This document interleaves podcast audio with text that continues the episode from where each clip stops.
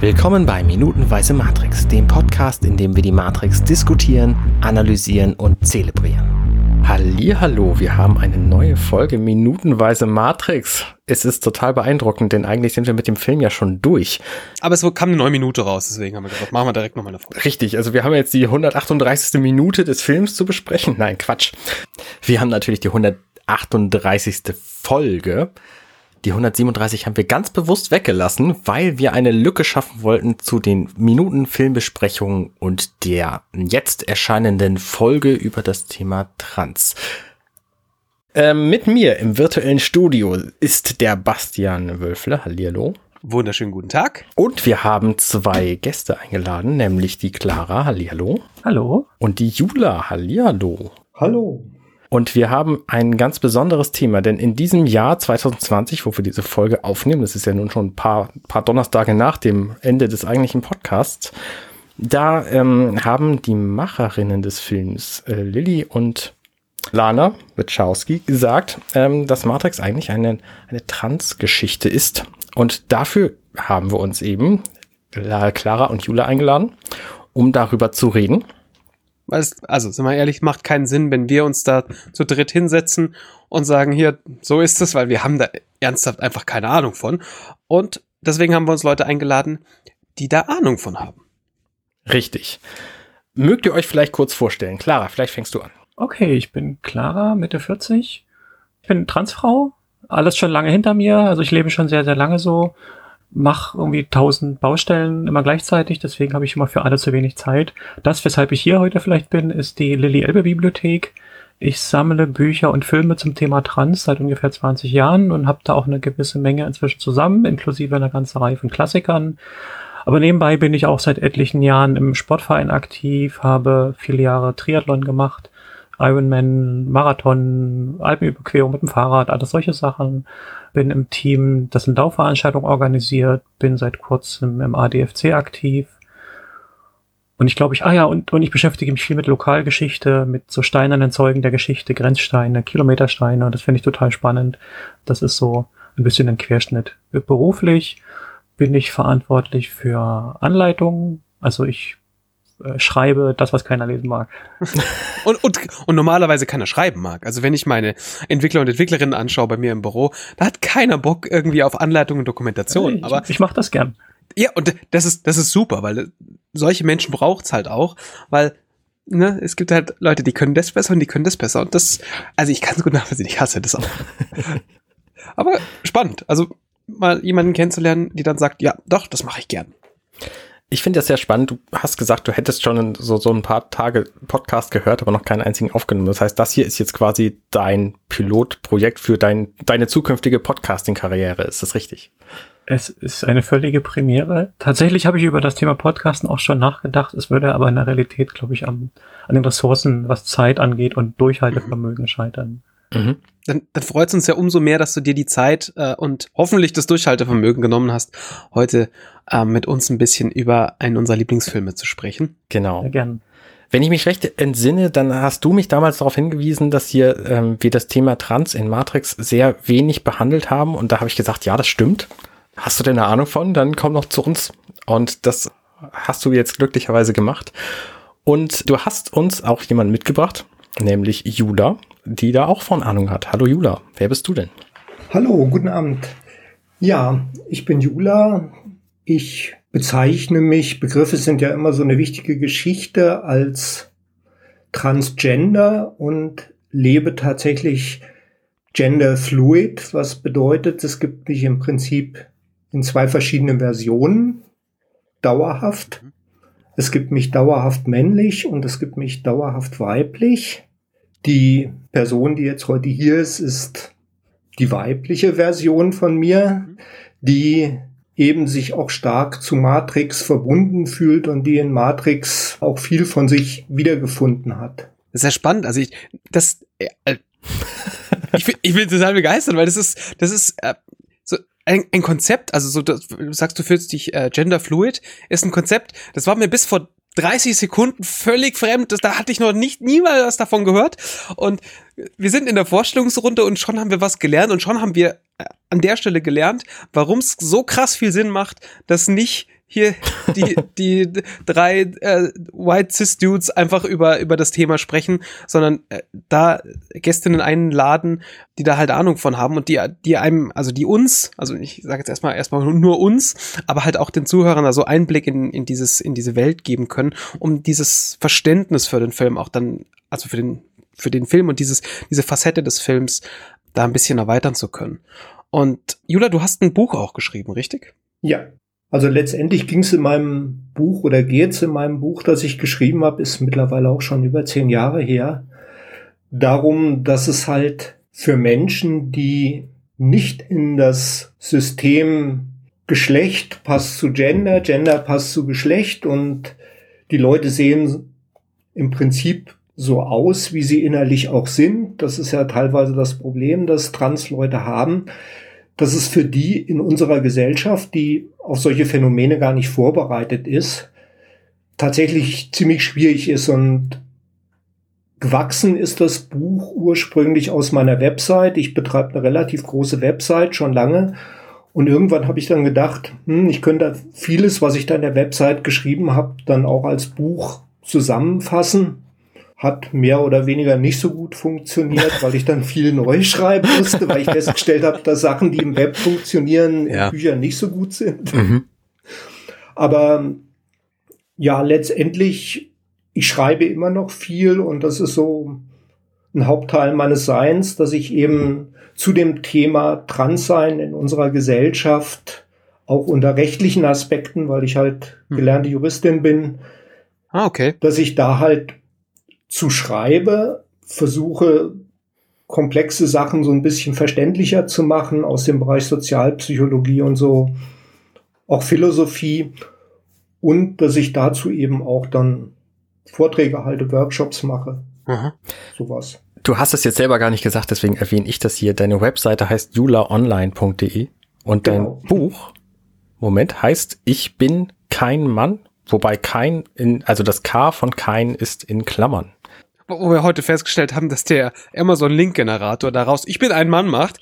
Ähm, ja. Schwierig in dem Thema, aber ähm, wenn du vorher schon sagst, Genderfluid. Ich, ich weiß, ja ich weiß auch, ich weiß auch gar nicht, was mich auf die Schnapsidee mit dem Titel gebracht hat, weil erst als das Buch gedruckt war, ist mir aufgefallen, dass man das so gut wie gar nicht aussprechen kann. Ja, das stimmt. Aber vielleicht ist der Holperer, der dadurch zwangsläufig reinkommt, dieses Abstocken, Abstoppen an der Stelle, vielleicht ist das ja gerade der Punkt. Möglicherweise. Wäre dir denn ein besserer Titel eingefallen in den letzten zehn Jahren?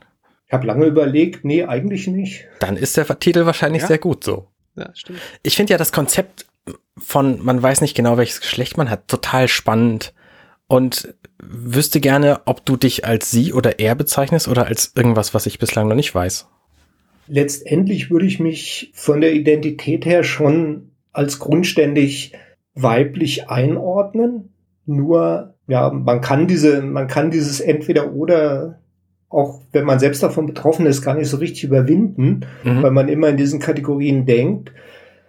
Ich würde mich schon als weiblich einordnen, nur ist es halt so, wenn du männlich aufgewachsen, männlich sozialisiert bist und auch äußerlich sehr männlich aussiehst, dann wird es halt verdammt schwer, ständig in einen gefühlten Konflikt mit der Gesellschaft zu gehen und zu sagen, hey, seht mich als die, die ich bin. Da ist es, jedenfalls hat sich das für mich so ergeben, manchmal ein bisschen pragmatischer, den einfachen Weg zu gehen und zu sagen, hey, wenn ihr den Mann haben wollt, dann kann ich euch das auch präsentieren, bringt mich nicht um, ist teilweise der einfachere Weg. Fühlt sich das dann falsch an oder oder ist überwiegt dann einfach der Pragmatismus? Das ist Pragmatismus. Also weil manchmal äh, weil, also ich, ich weiß jetzt nicht, wie du das siehst, aber ich würde jetzt ja sagen, das Wort Prinzipien ist da falsch vielleicht, aber ähm, du, du lässt ja quasi deine Prinzipien dann dafür fallen, weil es halt einfacher ist. Das, ja. ähm, würdest du dir denn wünschen, dass, dass du sagst, dass sowas, das müsste nicht sein? Ja, selbstverständlich würde ich mir eine Gesellschaft wünschen, die offener, bereiter Menschen so nimmt, wie sie selbst sich sehen, hm. mhm. unabhängig davon, wie die Leute selber sie sehen. Aber es ist halt ja tatsächlich so, dass in unserer Gesellschaft diese Prägung mit einem Mann-Frau-Raster, dass wir das erste, wenn wir einen Menschen sehen, nachdem wir den irgendwie wahrgenommen haben, ist, dass wir den sofort geschlechtlich oder gendermäßig einsortieren. Das ist eine Geschichte, gegen die können wir uns gar nicht wehren. Naja, das ist ja nicht die einzige Einsortierung, aber ja, ich stimme dir zu, das ist auf jeden Fall eine von denen. Und ich finde es auch sehr unter, wie, wie soll ich das formulieren? Also in unserer Gesellschaft wird da sehr wenig drüber gesprochen, dass es Personen gibt, die einfach weder Mann noch Frau sind oder irgendwas dazwischen oder also, ne, wenn du einmal in die Schublade Mann gesteckt wurdest, wie ich beispielsweise, ich könnte jetzt nicht rausgehen und sagen, ich bin eine Frau. Das käme mir, es käme mir komisch vor. Und das sollte es eigentlich nicht, wenn ich wenn ich es fühle, fühlte, so. Meine nächste Frage, wie seid ihr denn da drauf gekommen? Frage ich mich. Also, ne, ich, ich, also ich frage mich deswegen, weil ich, ich bin jetzt auch als Mann aufgewachsen und ich sehe auch aus wie ein Mann. Bin ich vielleicht eine Frau? Weiß ich nicht. Also, wie merkt man das und wann? Also, also in meinem Fall kann ich mich eigentlich an gar keine Zeit erinnern, in der ich nicht dieses Problem irgendwie gefühlt hätte, sogar zu Zeiten, als ich als Kind überhaupt keinen Begriff dafür hatte. Ich würde es mal an dem Begriff Selbstverständlichkeit formulieren. Für die meisten Menschen ist ihr Geschlecht und ihre Geschlechtszugehörigkeit eine Selbstverständlichkeit. Etwas, was außer Frage steht, über das man gar nicht nachdenkt. Mhm. Und ich denke, das wird bei euch auch so gewesen sein. Ihr habt diese Tatsache, dass ihr männlich seid, immer als selbstverständlich genommen. Das muss man dann auch nicht hinterfragen. Und für mich war das immer seltsam, dass ich gedacht habe, hey, das ist ja komisch, warum eigentlich? Also es war nicht irgendwie so ein ich Zeitpunkt, sondern ich könnte es nicht festmachen. Okay. Also es war zu einem mhm. Zeit, es war, wenn es einen Zeitpunkt gab, ein Zeitpunkt, bevor ich überhaupt für dieses Thema Begriffe hatte. Mhm. Okay. Okay. Ich glaube, bei mir war das schon so eine ganz klassische Entwicklung. Äh, ich wusste zwar als Kind, hätte ich jetzt nicht gesagt, dass ich trans bin oder so, aber als Kind habe ich schon gemerkt, irgendwas stimmt nicht. Ich, ich hatte aber auch keine Begrifflichkeiten dafür. Es war irgendwas, wo ich mich mit den anderen Jungs oder unter anderen Jungs nicht wohlfühlte. Es, es gab dann auch mal Situationen, ich hatte immer relativ viel Locken und lange Haare, äh, wo ich dann tatsächlich, heute würde man sagen, misgendert wurde, äh, wo dann die Familie eher einen Scherz daraus gemacht hat und mir war das innerlich total peinlich. Ja. Aber das, das alles war in meiner Kindheit. In meiner Jugend kam dann so eine Phase auf, dass ich mir gern halt die Sachen anzog für meine Schwester. So ganz klassisches Crossdressing. Und dachte ich, okay, das ist dann vielleicht das, das die Schublade, die für mich passt. Merkt aber dann nach einer Zeit, es ist mehr. Äh, es geht irgendwie nicht darum, auch vor allem im Austausch mit anderen Transmenschen, äh, die ich kam, so in den Frühzeiten des Internets, so in den späten 90ern, äh, die haben mir dann gespiegelt, nee, du bist nicht so wie die anderen Crossdresser, die hier rumlaufen. Du, irgendwie ist es vielleicht weiter. Das heißt, die haben das an dir gemerkt? Die haben mich erlebt und ich war irgendwie anders. Ich selber war nicht so reflektiert. Hat aber sehr lange gedauert, bis dann bei mir so die Erkenntnis reifte, dass es dann vielleicht auch mehr ist. Mhm. Hab dann auch sehr lange, weil für, für mich waren die Transfrauen, die ich zu dem Zeitpunkt kennenlernte, die, die so kom den kompletten Weg gegangen waren, waren die meistens, wie soll ich das sagen, so wollte ich nicht leben das war für mich eher abschreckend, mhm. was ich so aus, aus Büchern kannte und auch immer lokale Selbsthilfegruppe, wo ich dann mal gewesen bin. Das ist so späte 90er gewesen. Und dann habe ich relativ lange versucht, irgendwie so neutral zu leben, relativ androgyn. Es war 2004, Ende 2004 tatsächlich so, dass in mir ganz plötzlich äh, die Erkenntnis da war, ich bin eine Frau. Mhm. Und die, die hat viele, viele Jahre des Zweifelns, des Nachdenkens, des, des Reflektierens von, von jetzt auf gleich eigentlich beendet.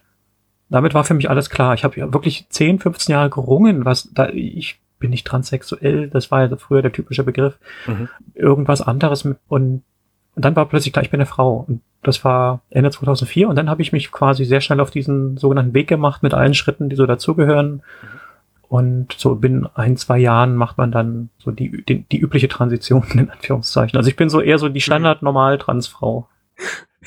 Spannende Einordnung. Ähm, so, so über die, über die Jahre hinweg gesehen. Ähm, Jula, deine, deine Zusammenfassung, die Zusammenfassung deines Buches äh, verrät, du, du äh, bist 1960er Jahrgang. Ähm, ich hoffe, das darf ich vorwegnehmen, weil es, es steht im Internet. ähm, äh, Clara, du hast ja vorher auch schon gesagt, äh, du bist im Bereich der 40er unterwegs und ihr habt jetzt ja ein paar Jahre hinter euch und habt natürlich dieses, äh, dieses Gefühl schon diese Jahre mitgetragen. Wenn ihr jetzt, wenn ihr jetzt 2020 vergleicht, und das ist für mich ein Jahr, wo ich noch nie so viel über das Thema Trans gelernt mhm. habe wie, wie bisher. Und äh, das ist, das muss ich offen zugeben, das erste Jahr, wo mich das aktiv interessiert. Also, wo, weil vorher war so, ja, ja, gibt's halt eine. Ähm, und also für mich, meine, meine Welt hat sich in diesem Jahr geändert, was das angeht. Und aber das ist halt nur mein Eindruck. Und jetzt die Frage an euch, hat, wie viel hat sich denn in den letzten Jahren und in den letzten Jahrzehnten geändert in dieser, in dieser ganzen Thematik? Also ich würde mal sagen, die letzten fünf Jahre ist sehr, sehr viel passiert. Es gab ein paar prominente Personen, die sichtbar geworden sind. Es gab, ich weiß nicht, ob das 2015, 2016, 2017 war, ein Artikel, ich weiß gerade nicht, wie das die amerikanische Wochenzeitung heißt, The Transgender Tipping Point oder so hieß mit Laverne Cox. Okay. Und zu der Zeit war dann auch die Kathleen Jenner sehr, das waren so sehr prominente und ich habe den Eindruck, seitdem ist es medial sehr viel sichtbarer. Wenn ich jetzt weiter in die Vergangenheit gehe, also ich bin sehr stark sozialisiert in den 90ern, was das Thema angeht. Äh, natürlich, ich habe das wahrgenommen, das Thema, aber es war sehr nischig, sehr negativ konnotiert in der Regel, wenn was war, höchsten oder sensationslüstern.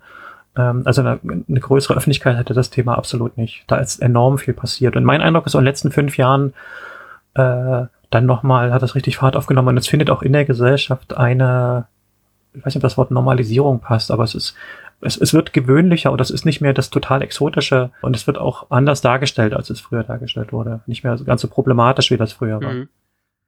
Äh, Jula, teilst du das? Ja. Also die, die ein, ja. Teile ich uneingeschränkt. Also besser als klarer hätte ich es jetzt auch nicht formulieren können. Tatsächlich in den letzten Jahr, fünf Jahren, hat das Thema seinen Weg aus einem Rand, um, ich hätte fast gesagt, Schmuddelthema in Richtung mhm. Mitte der Gesellschaft und akzeptable Diskussionen gefunden. Und was in den letzten fünf Jahren passiert ist, was es vorher gar nicht gab, dass sich Leute, die bekannt waren, mhm. als trans geoutet haben. Das war vorher nie der Fall. Es gab zwar immer wieder Fälle von Leuten, dass man gehört hat, die sind dann aber bekannt geworden, weil sie trans waren. Mhm. Was neu war mhm. in den letzten fünf Jahren und was es vorher nicht gab, ist, dass Leute, die vorher schon sehr bekannt waren, sich dazu bekannt haben, trans zu sein. Im Prinzip, mhm. Caitlyn Jenner war so der erste Rieseneinschlag in die Medienwelt, wo niemand damit gerechnet hat. Also ich, ich glaube, bei mir war es tatsächlich, also das, was mir zum ersten Mal die Augen geöffnet haben, waren tatsächlich äh, die Wachowski-Schwestern, weil ne, du nimmst natürlich Leute, mhm. zu denen du aufschaust. Und die beiden, würde fast sagen, ich vergöttere die beiden für, für, für das, was sie geschaffen haben. Also, und wenn es nur dieser eine Film ist, also sie haben ja deutlich mehr gemacht, aber Clara, du hast ja auf jeden Fall diesen, den Podcast in epischer Breite gehört. Und ähm, ich glaube, da kam schon sehr gut raus, wie, wie, wie sehr wir diesen Film lieben. Und natürlich, du kannst, du kannst so, so, so, ein, so, so ein Kunstwerk wie diesen Film nicht äh, derart ja lieben, ohne die, die Menschen, die das gemacht haben, halt auch äh, auf ein ähnliches Podest zu stellen. Und ähm, in, in dem Moment, wo natürlich dann jemand da um die Ecke kommt, so, übrigens, ne, äh, wir sind trans, musst du dich quasi mit dem Thema beschäftigen. Oder du bist halt, du hast halt einen Horizont, der kurz vor deiner Nase aufhört und sagst so, ja, dann ist der Film ja. aber scheiße. Ähm, dann bist du halt ein Idiot, aber ne? Und wenn du das halt, wenn du ein bisschen weniger Idiot bist, dann beschäftigst du dich halt damit. Und, und äh, also jetzt halt hier, hier äh, die Wachowski-Schwestern, weswegen wir hier, hier alle zu vier zusammensitzen, oder jetzt halt als, als nächstes in den Tag der Aufnahme in den letzten Tagen Elliot Page, ähm, ähm, den ich halt als als äh, in der Rolle ihrer Schauspielerin, die sie früher, also der und der Rollen, die sie früher dargestellt oder die er früher dargestellt hat, also ne, ihr kennt das wahrscheinlich, dieses äh, andere Menschen kommen kommen damit nicht so einfach zurecht, aber äh, also die die die Rollen, die er früher gespielt hat, äh, fantastisch und auch als als Schauspieler einfach fantastische äh, Person und in in äh, äh, Juno fand ich gut, äh, Inception fand ich äh, ist einer meiner Lieblingsfilme und einfach eine fantastische Rolle und fantastischer Schauspieler. Ja, ja, ich muss muss dir da nur zustimmen, weil ich habe das erste peinlicherweise das erste, was ich gedacht habe, als ich von Elliot Page gehört habe, habe ich gedacht, oh Gott, oh Gott, was ist jetzt mit der Umbrella Academy? ja, zu Recht, ne? Weil auch hier großartige Rolle und ähm, und ist halt einfach ein sehr, sehr, sehr guter Schauspieler und das halt auch schon sehr, sehr, sehr lange. Ne? Auch hier wieder dasselbe ist halt eine Person, zu der ich, zu der ich ja. aufschaue und ähm, von, von daher ist das halt natürlich was, was dann bei mir ins Leben reinschaut. Ich glaube gerade, die hatten wir tatsächlich vergessen, die, die Wachowskis, vor allem äh, die Lana, äh, war auch eine Person des öffentlichen Lebens, die jetzt noch mal einige Jahre eher äh, als die war tatsächlich sehr Coming Out hattet. Und als ich das damals mitbekam, also es gab ja Jahre vorher schon Gerüchte, so und mal so Bilder, da dachte ich ja, was, was geht denn hier ab, so ungefähr. Dieser Film hat eine riesige Fanbase. Also 2003 gab's gab's so die ersten Gerüchte. Ich habe das, glaube ich, auch äh, den Artikel nochmal wiedergefunden. Da wurde Lana in ihrer alten Rolle halt gesehen als Frau en femme, wie man früher sagte. Das war 2003 und dachte, was ist denn hier los? Und dann tatsächlich 2007 kam sie aus oder hatte ihr Coming Out. Und als dann jetzt Jahre später ähm, auch noch die Lilly als äh, trans sich mhm. geoutet hat, das war, war total krass. Und, äh, um, da sind wir eigentlich schon, schon fast mitten im Thema. Das Matrix ist einer der prägendsten Science-Fiction-Filme, äh, einer der bekanntesten der letzten Jahrzehnte und dann sind das zwei Trans-Schwestern, die diesen Film gemacht haben. Das ist extrem spannend. Da habe ich direkt noch mal eine Rückfrage zu, wo wir gerade bei diesem Wechselthema sind.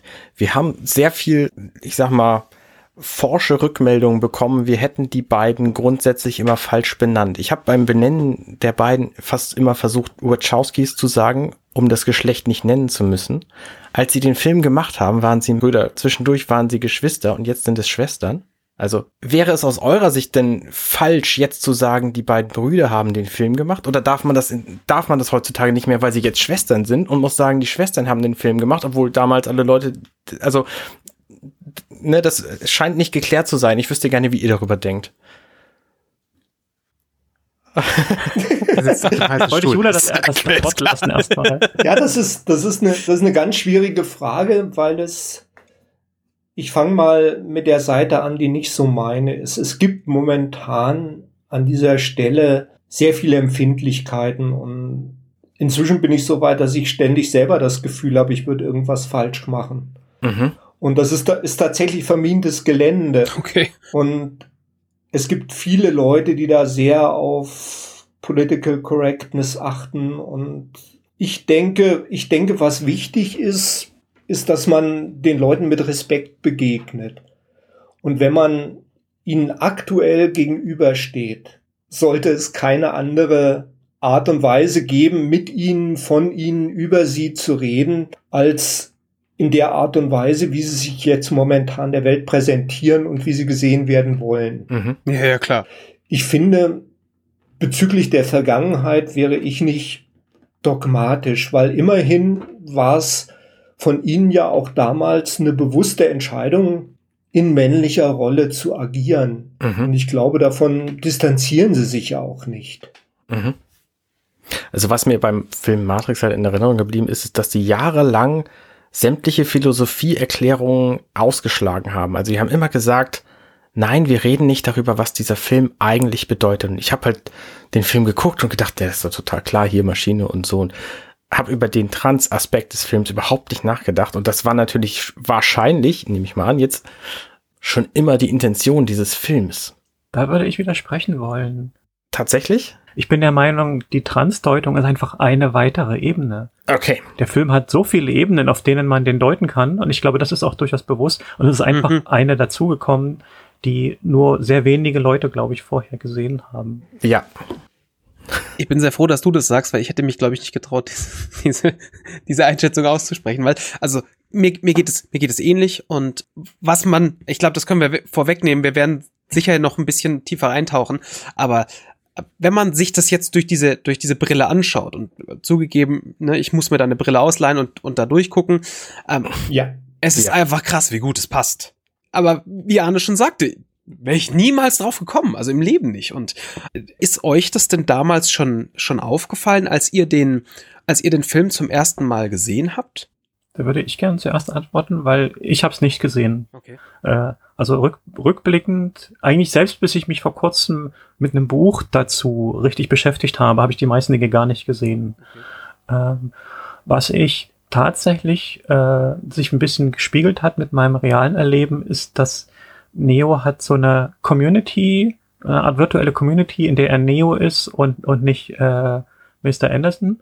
Und das passt auch zu meiner Realität. Ich habe halt in der männlichen Rolle meinen Alltag gelebt und es gab gleichzeitig noch die andere Rolle im Internet.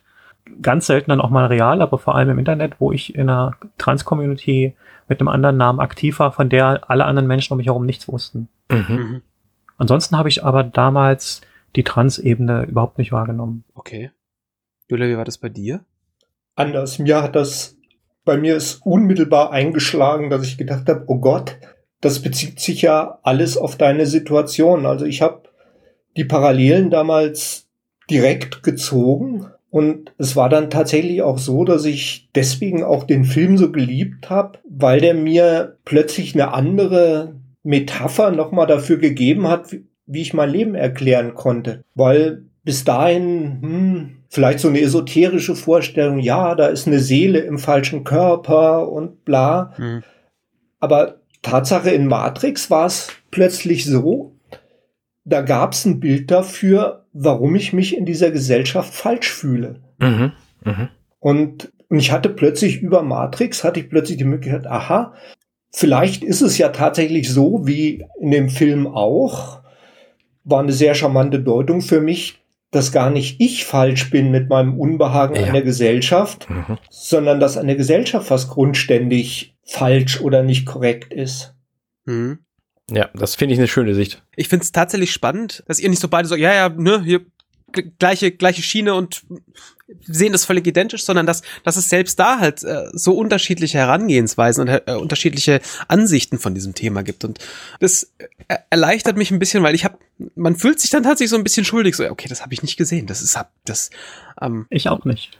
äh, also ja, es ist spannend. Naja, Aber- was ich, was ich aber für vollkommen normal halte, weil jeder Mensch sieht doch irgendein Werk, ein Kunstwerk, einen Film vor dem Hintergrund seiner eigenen Erfahrungen und Klar, seines natürlich. eigenen Bewusstseins. Ja. Und du kannst nur das sehen, was du sehen kannst. Und Ja, ja, ist ein, ist ein valides Argument. Also du, man wünscht sich dann vielleicht, aber im Nachhinein trotzdem so, naja, das hätte man ja doch irgendwie, äh, aber klar, auf der anderen Seite, also damals überhaupt nicht, weil das Thema existierte für mich ja einfach nicht. Also, äh, weil wenn, du's, wenn du das so ein bisschen auseinander nimmst, also ich meine, ihr habt das beide so ein bisschen erzählt, so wie euer Werdegang da war, das Thema Trans in den in Anfang 2000, das existierte in meinem Kopf nicht. Es gab, es gab das Thema Crossdressing, das, Mhm. das war mir ein Begriff und da hörte aber diese Realität auf. Und von daher hätte ich das nicht sehen können.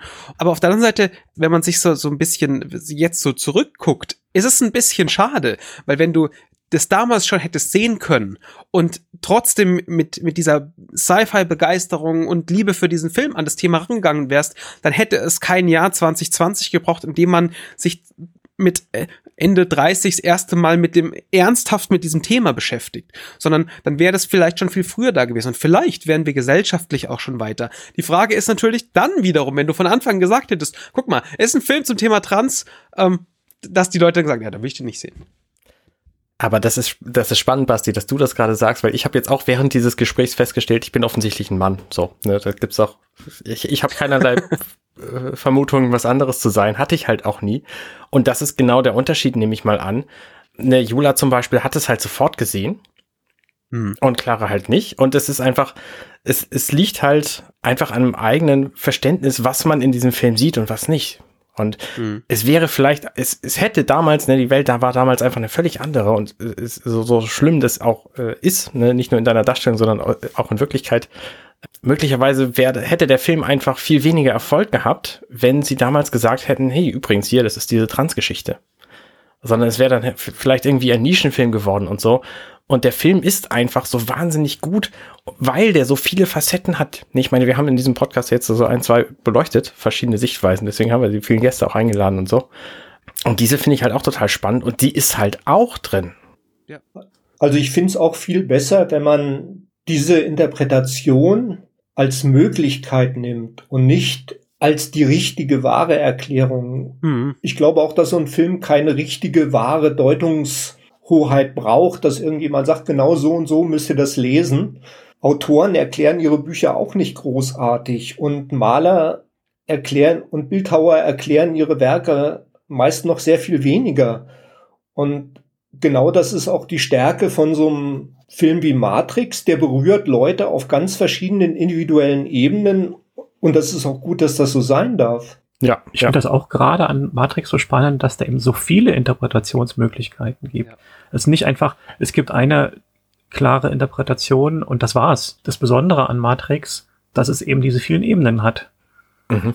Man lernt ja immer so ein bisschen, stell keine geschlossenen Fragen, stell offene Fragen, damit deine, deine ähm, Gesprächspartner äh, ausholen können. Und ich stelle euch jetzt mal die offenste Frage, die mir in diesem ganzen Thema auf einfällt und ähm, mache mich bereit, mich zurückzulehnen und mir das erklären zu lassen. Angenommen, ich hätte jetzt diesen Aspekt nicht gesehen und mich mit dem Thema Trans nicht äh, beschäftigt.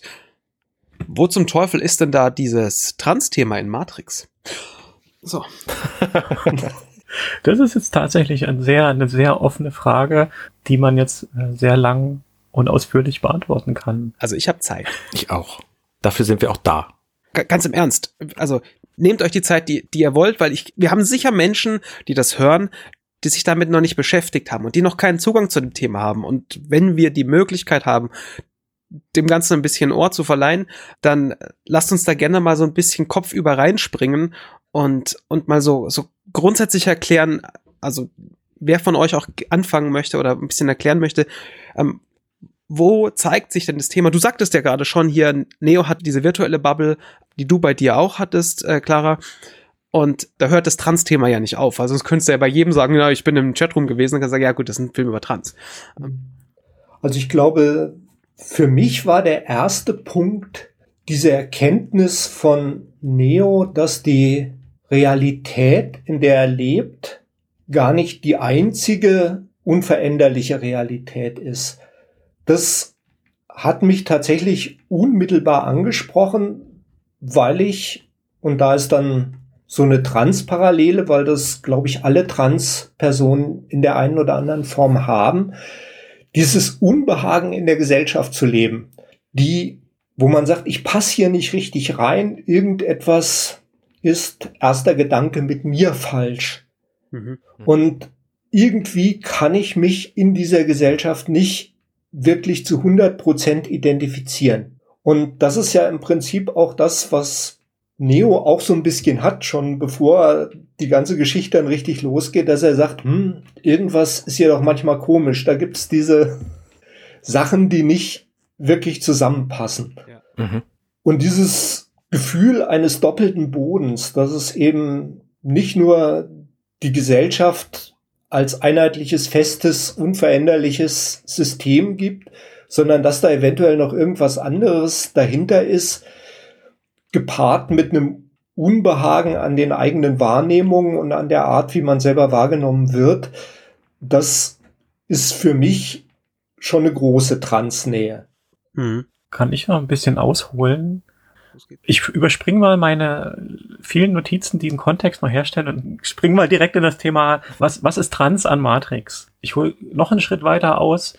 Also ich habe im Frühjahr während des ersten Lockdowns äh, euren Podcast gehört. Nach beide Wachowskis-Schwestern waren halt schon als trans geoutet und dachte vielleicht mal gucken, was sie darüber erzählen. Ich glaube, das war auch eine wesentliche Motivation für mich, diesen Podcast zu hören. Und dann gab es eine einzige Folge, wo das Thema angeschnitten wurde, wo ich dann auch ein bisschen, vielleicht ein bisschen enttäuscht war. Mhm. Und dort wurde aber zumindest ein Aspekt angesprochen. Ich glaube, der erstmal offensichtlich ist die Figur Switch ähm, äh, in Matrix, die ja ursprünglich so angelegt worden war, dass sie, ich weiß jetzt nicht mehr wie rum, in, in, in einer Welt ist sie Mann, in der anderen Welt ist sie Frau. Die ist dann von Warner Brothers ist es so nicht durchgekommen. Ja. Äh, das Zitat von den Schwestern heißt, The corporate world wasn't ready for it wenn wir später wollen, würde ich auch gerne noch ein bisschen so einen Kontext herstellen. Sehr gerne. Ähm, ja. Aber jetzt erstmal weiter. So ein zweites sehr, sehr offensichtliches Zeichen oder was man sehr offensichtlich deuten kann als Trans. Ganz am Ende des Films, ähm, der Neo hat seinen Text da eingetippt und dann taucht die Kamera ein in den Bildschirm und in, in die Buchstaben immer tiefer hinein. Mhm. Und ganz am Ende steht links ein großes M und rechts ein großes F in grünen Buchstaben und die Kamera taucht genau in die Welt dazwischen.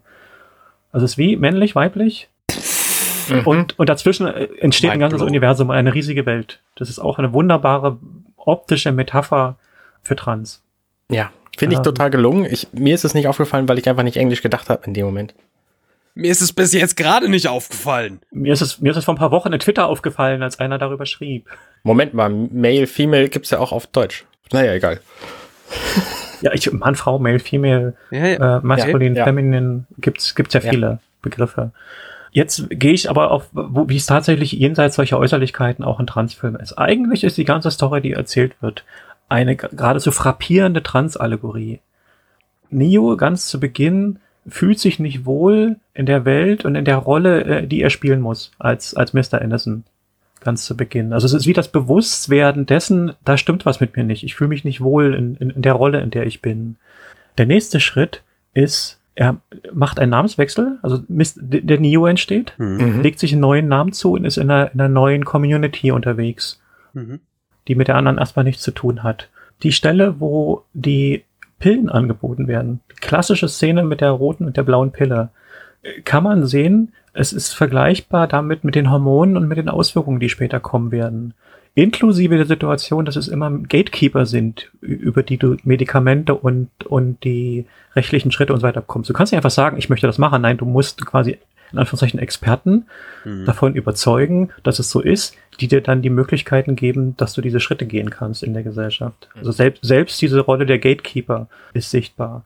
So, und die Pille ist ja wie ja die Hormone äh, als Medikamente ist ja eine Pille eine schöne Metapher.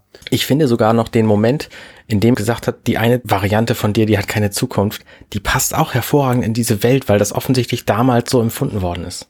Ich kann, kann habe auch äh, mir ein paar Zitate aufgeschrieben, die exakt das ausdrücken. Nach der Festnahme spricht der Mr. Smith mit Neo. Mhm. Sie reden über quasi das geheime Doppelleben von Neo. Und da sagt er, wie es scheint, führen sie ein Doppelleben. Für die einen sind sie Thomas A. Anderson, Programmierer bei einer respektablen Softwarefirma. Sie haben eine Sozialversicherungsnummer, zahlen Steuern und sie helfen alten Leuten, den Müll hinauszubringen. In ihrem anderen Leben sind sie bekannt unter dem Decknamen Neo, der große Hacker, der nahezu jedes mögliche Computerverbrechen begangen hat. Eines dieser zwei Leben hat eine Zukunft, das andere nicht. Mhm. Es ist sehr, sehr nah dran an dem, wie man sich in, als trans fühlt, wenn man halt noch kein, kein echtes Coming Out hatte oder das Mhm. nur so für sich lebt. Mhm. Und man denkt, das eine Leben hat keine Zukunft. An der Stelle eine kurze Rechtfertigung meinerseits. Weil du vorhin gesagt hast, du warst enttäuscht, dass dieses Thema nie auf den Tisch gekommen ist. Und in diesen äh, inzwischen weiß ich nicht, wie vielen Minuten wir aufnehmen, zementiert sich für mich so, dass es ist gut, dass wir das nicht gemacht haben. Weil, also, wir haben Leute gebraucht, ähm, wie euch beide jetzt, die uns daran, die uns in diesen Kaninchenbau reinführen, damit wir, also, wir wären diesem Thema zu dritt niemals gerecht geworden. Ich, ich glaube es auch, ich habe neulich mit der Jula darüber gesprochen, da hat sie, hat sie das gut erzählt. Und zwar, wenn ich tra selber trans bin, ist das ein ganz zentrales Thema in meinem Leben. Mhm. Also neben vielen anderen war das immer sehr, sehr zentral. Und wenn die beiden Filmemacherinnen trans sind, dann muss das für sie auch ganz zentral gewesen sein. Das hat Auswirkungen auf alles, was du tust und alles, was du empfindest und machst und so weiter. Ja. Und ich glaube, das ist den meisten Leuten nicht so bewusst, die sagen, ja, okay, ist jetzt, hat jetzt gewechselt, ist jetzt die Lana, fertig. So, ist so ein bisschen mein Eindruck, dass das für den meisten Leuten nicht bewusst ist, was für eine zentrale Rolle das im eigenen Leben spielt, wenn äh, wenn es einem so geht. Mhm. Und das erklärt vielleicht auch, warum die meisten ähm, das, diesen Aspekt jetzt, diesem Aspekt nicht so eine Bedeutung beigemessen haben. Also, Ähm, ich würde aber gern weitergehen. Ja, bitte unbedingt, Entschuldigung, ich wollte, das Ja. musste nur kurz los. Ähm, ich, ich möchte weitergehen, mal in der, in, inwieweit äh, Matrix eine gerade so frappierende Transallegorie ist. Also wir waren jetzt dabei, es gibt die Hormone, oh, es gibt die Pille und die verändern dich. Und du wachst in dem Moment, wo du den Switch machst in die andere Welt, wo der Neo in die andere Welt wächst, du wachst in einer neuen Welt auf. Da jetzt kommt ja auch der Aspekt wieder, wie mit der Operation eigentlich. Also der Körper verändert sich und du wirst wie neu geboren Mhm. ich glaube, die Operation hat nicht die entscheidende Rolle für, äh, wie, sie für die von, von außen meistens zugeschrieben wird, aber sie ist schon sehr, sehr wichtig für, für den eigenen Weg, wenn man, wenn man den geht. Ähm, also ist auch dort das Aufwachen in der neuen Welt und die Veränderung am Körper, äh, er ist ja völlig unbehaart und dann in, in der Welt hat er im, hinten im Kopf dieses Ding drin und äh, draußen ist es dann weg. Ähm, also es ist eine, eine körperliche Veränderung, dass auch das passt. Und was dann kommt, ist die allmähliche soziale Reintegration im neuen Geschlecht. Und das ist ja, was im restlichen Film passiert. Der Neo muss erstmal lernen, sich in der neuen Rolle zurechtzufinden und die neue Welt zu verstehen. Und es ist ja auch so, dass diese neue Welt für ihn erstmal viel unbequemer ist als die, die er kannte.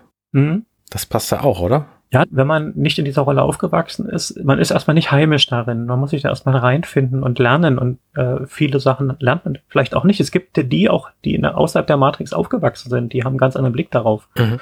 Also so kann man die, die Gesamtstory des Films also erstmal begreifen als eine Allegorie, wie so ein Transweg funktioniert. Vom, vom ersten Auftauchen des Bewusstseins, da ist was mit mir, dieses sich nicht wohlfühlen, die sogenannte Dysphorie, äh, über die medizinischen Maßnahmen, der Wechsel und dann das, das, die Reintegration im neuen Geschlecht. Mhm. Also es ist, ist wirklich frappierend, wie, wie gut das exakt zu den Schritten passt, äh, die man im Rahmen der Transition vollzieht. Äh, Dann gibt es wieder so Einzelaspekte. Später gibt es immer wieder Momente, wo, wo der Mr. Smith äh, den Neo dann immer Mr. Anderson nennt. Mr. Anderson ist so richtig, also ich kenne jetzt nur die deutsche, deutsche Synchronisation, das ist mit sehr schneidend. Hm. Das ist wirklich wie ein, ein Dead-Naming, also dieser Begriff, dass Mhm. Transpersonen bei ihrem alten Namen genannt werden, was sehr, sehr verletzend ist und nicht respektiert, den, den Wechsel, den die gemacht haben. Mhm. Du meinst jetzt eher später in der Welt, als äh, Neo schon Neo geworden ist, Genau. wird er trotzdem weiter von Agent Smith als Mr. Anderson Genau. bezeichnet. Ja, genau. Ja, ja. Mhm. Das Stechen Das ist ist so im Original auch drin. Ja. Das ist so. Vielleicht wie, sogar noch mehr als wie, wie Deadnaming in der Gesellschaft, Okay. was halt vielen passiert, die sich in die Öffentlichkeit stellen oder die auf Leute treffen, die den missgünstig ihnen gegenüber sind. Mhm. Wo halt die halt nicht, erstmal nicht respektieren, dass die Menschen einen neuen Namen haben und natürlich nur noch mit diesem neuen Namen angesprochen werden möchten. Ich hätte nicht gedacht, dass das ein Ding ist. Ja. Also, ja, ich habe ich hab das in der in, in unserer Vorbereitung vorhin gesagt. Ich habe gestern mir wurde in in meinen YouTube Algorithmus wurde mir ein äh, ein, weil ich mich in, wahrscheinlich in letzter Zeit sehr viel, sehr viel mit, äh, mit der Transition von Elliot Page auseinandergesetzt habe, ähm, wurde mir ein Video eines ähm, Arschgeigen-Idioten in meine, in meine Timeline nicht gespült. Ich möchte seinen Namen da gar nicht äh, nutzen. Und das Argument war ja auch nicht, das, das ist ja jetzt nicht Elliot Page, sondern das ist Ellen Page, die jetzt Elliot genannt werden möchte. Und ich meine, bei Elliot Page ist es ja so, dass, dass äh, Vorname und äh, Vorname fast identisch ist, Nachname identisch bleibt. Von daher ist da die, die, die Transition jetzt nicht so, so extrem. Und es gibt ja aber auch halt Menschen, die halt einen anderen Namen für sich, äh, für sich, ähm, also, also einen, einen völlig anderen Namen, weil Ellen zu Elliot versteht Ist jeder. relativ das- nah dran, ja. Genau, dass es relativ nah dran ist. Aber ich, und da ist mir das das erste Mal aufgefallen, ähm, dass es offensichtlich Menschen gibt, ne, die, die, die darauf rumreiten müssen. Aber dass, dass das tatsächlich so ein Ding ist, hätte ich jetzt irgendwie gar nicht Ja, erwartet. Es, es sind nicht nur Menschen, es ist eigentlich das gesamte System oder formulieren wir es mit dem Film, das ist genau die Matrix. Wer bestimmt, wer ich bin? Mhm. Jeder würde erstmal automatisch sagen, nee, das bestimme ich ja selber. Aber an dem Film Matrix lässt sich eigentlich recht gut darstellen, das kann man letztendlich gar nicht wissen, ob ich das selber bin. Weil wenn wir die Matrix mal als Realität nehmen, als erzeugte Realität, wird von der Matrix festgelegt, Mhm. was die Leute sehen und was sie sind. Und Mhm. letztendlich ist das auch ein Gefühl, das im Prinzip so ein Transgender-Gefühl ist, dass man sagt, da ist eine Gesellschaft, die legt fest, wer ich zu sein habe. Mhm. Und das ist tatsächlich eine sehr starke, funktionierende Metapher für die Situation, dass man nämlich als Transmensch die Gesellschaft als etwas wahrnimmt, das einen in eine bestimmte Richtung zwingt, während die Gesellschaft umgekehrt sagt, wieso? Ist doch selbstverständlich. Ja, das, Kann ja gar nicht anders sein. Das ist ein ziemlich großes Problem. Also, ne, ich meine, in Geburtsurkunden steht das Geschlecht drin. Und wenn du einfach mit damit nicht zufrieden bist, das steht da halt drin, so, ne? Und dann gibt's natürlich die gesamt, den gesamten Bürokratieapparat, der sich mit dem, mit der Matrix natürlich sehr gut vereinen lässt hier in dieser, an dieser Stelle, der sagt, na klar, Arne ist ein Mann. So, warum sollte der plötzlich eine Frau sein? Nur weil er sagt, er heißt jetzt nicht mehr Arne. So, also, Und ich kann es mir jetzt nur vorstellen, ne? Ich habe mal meine Kontonummer geändert, weil ich die Bank gewechselt habe. Und das ist eine Riesenpest. Und jetzt stelle ich mir gerade vor, ich muss meinen Namen ändern und mein Geschlecht. Da ist Kontonummern wechseln, vermutlich wieder neue Unterhose anziehen. Kennen manche Leute auch nicht, aber ähm, ne?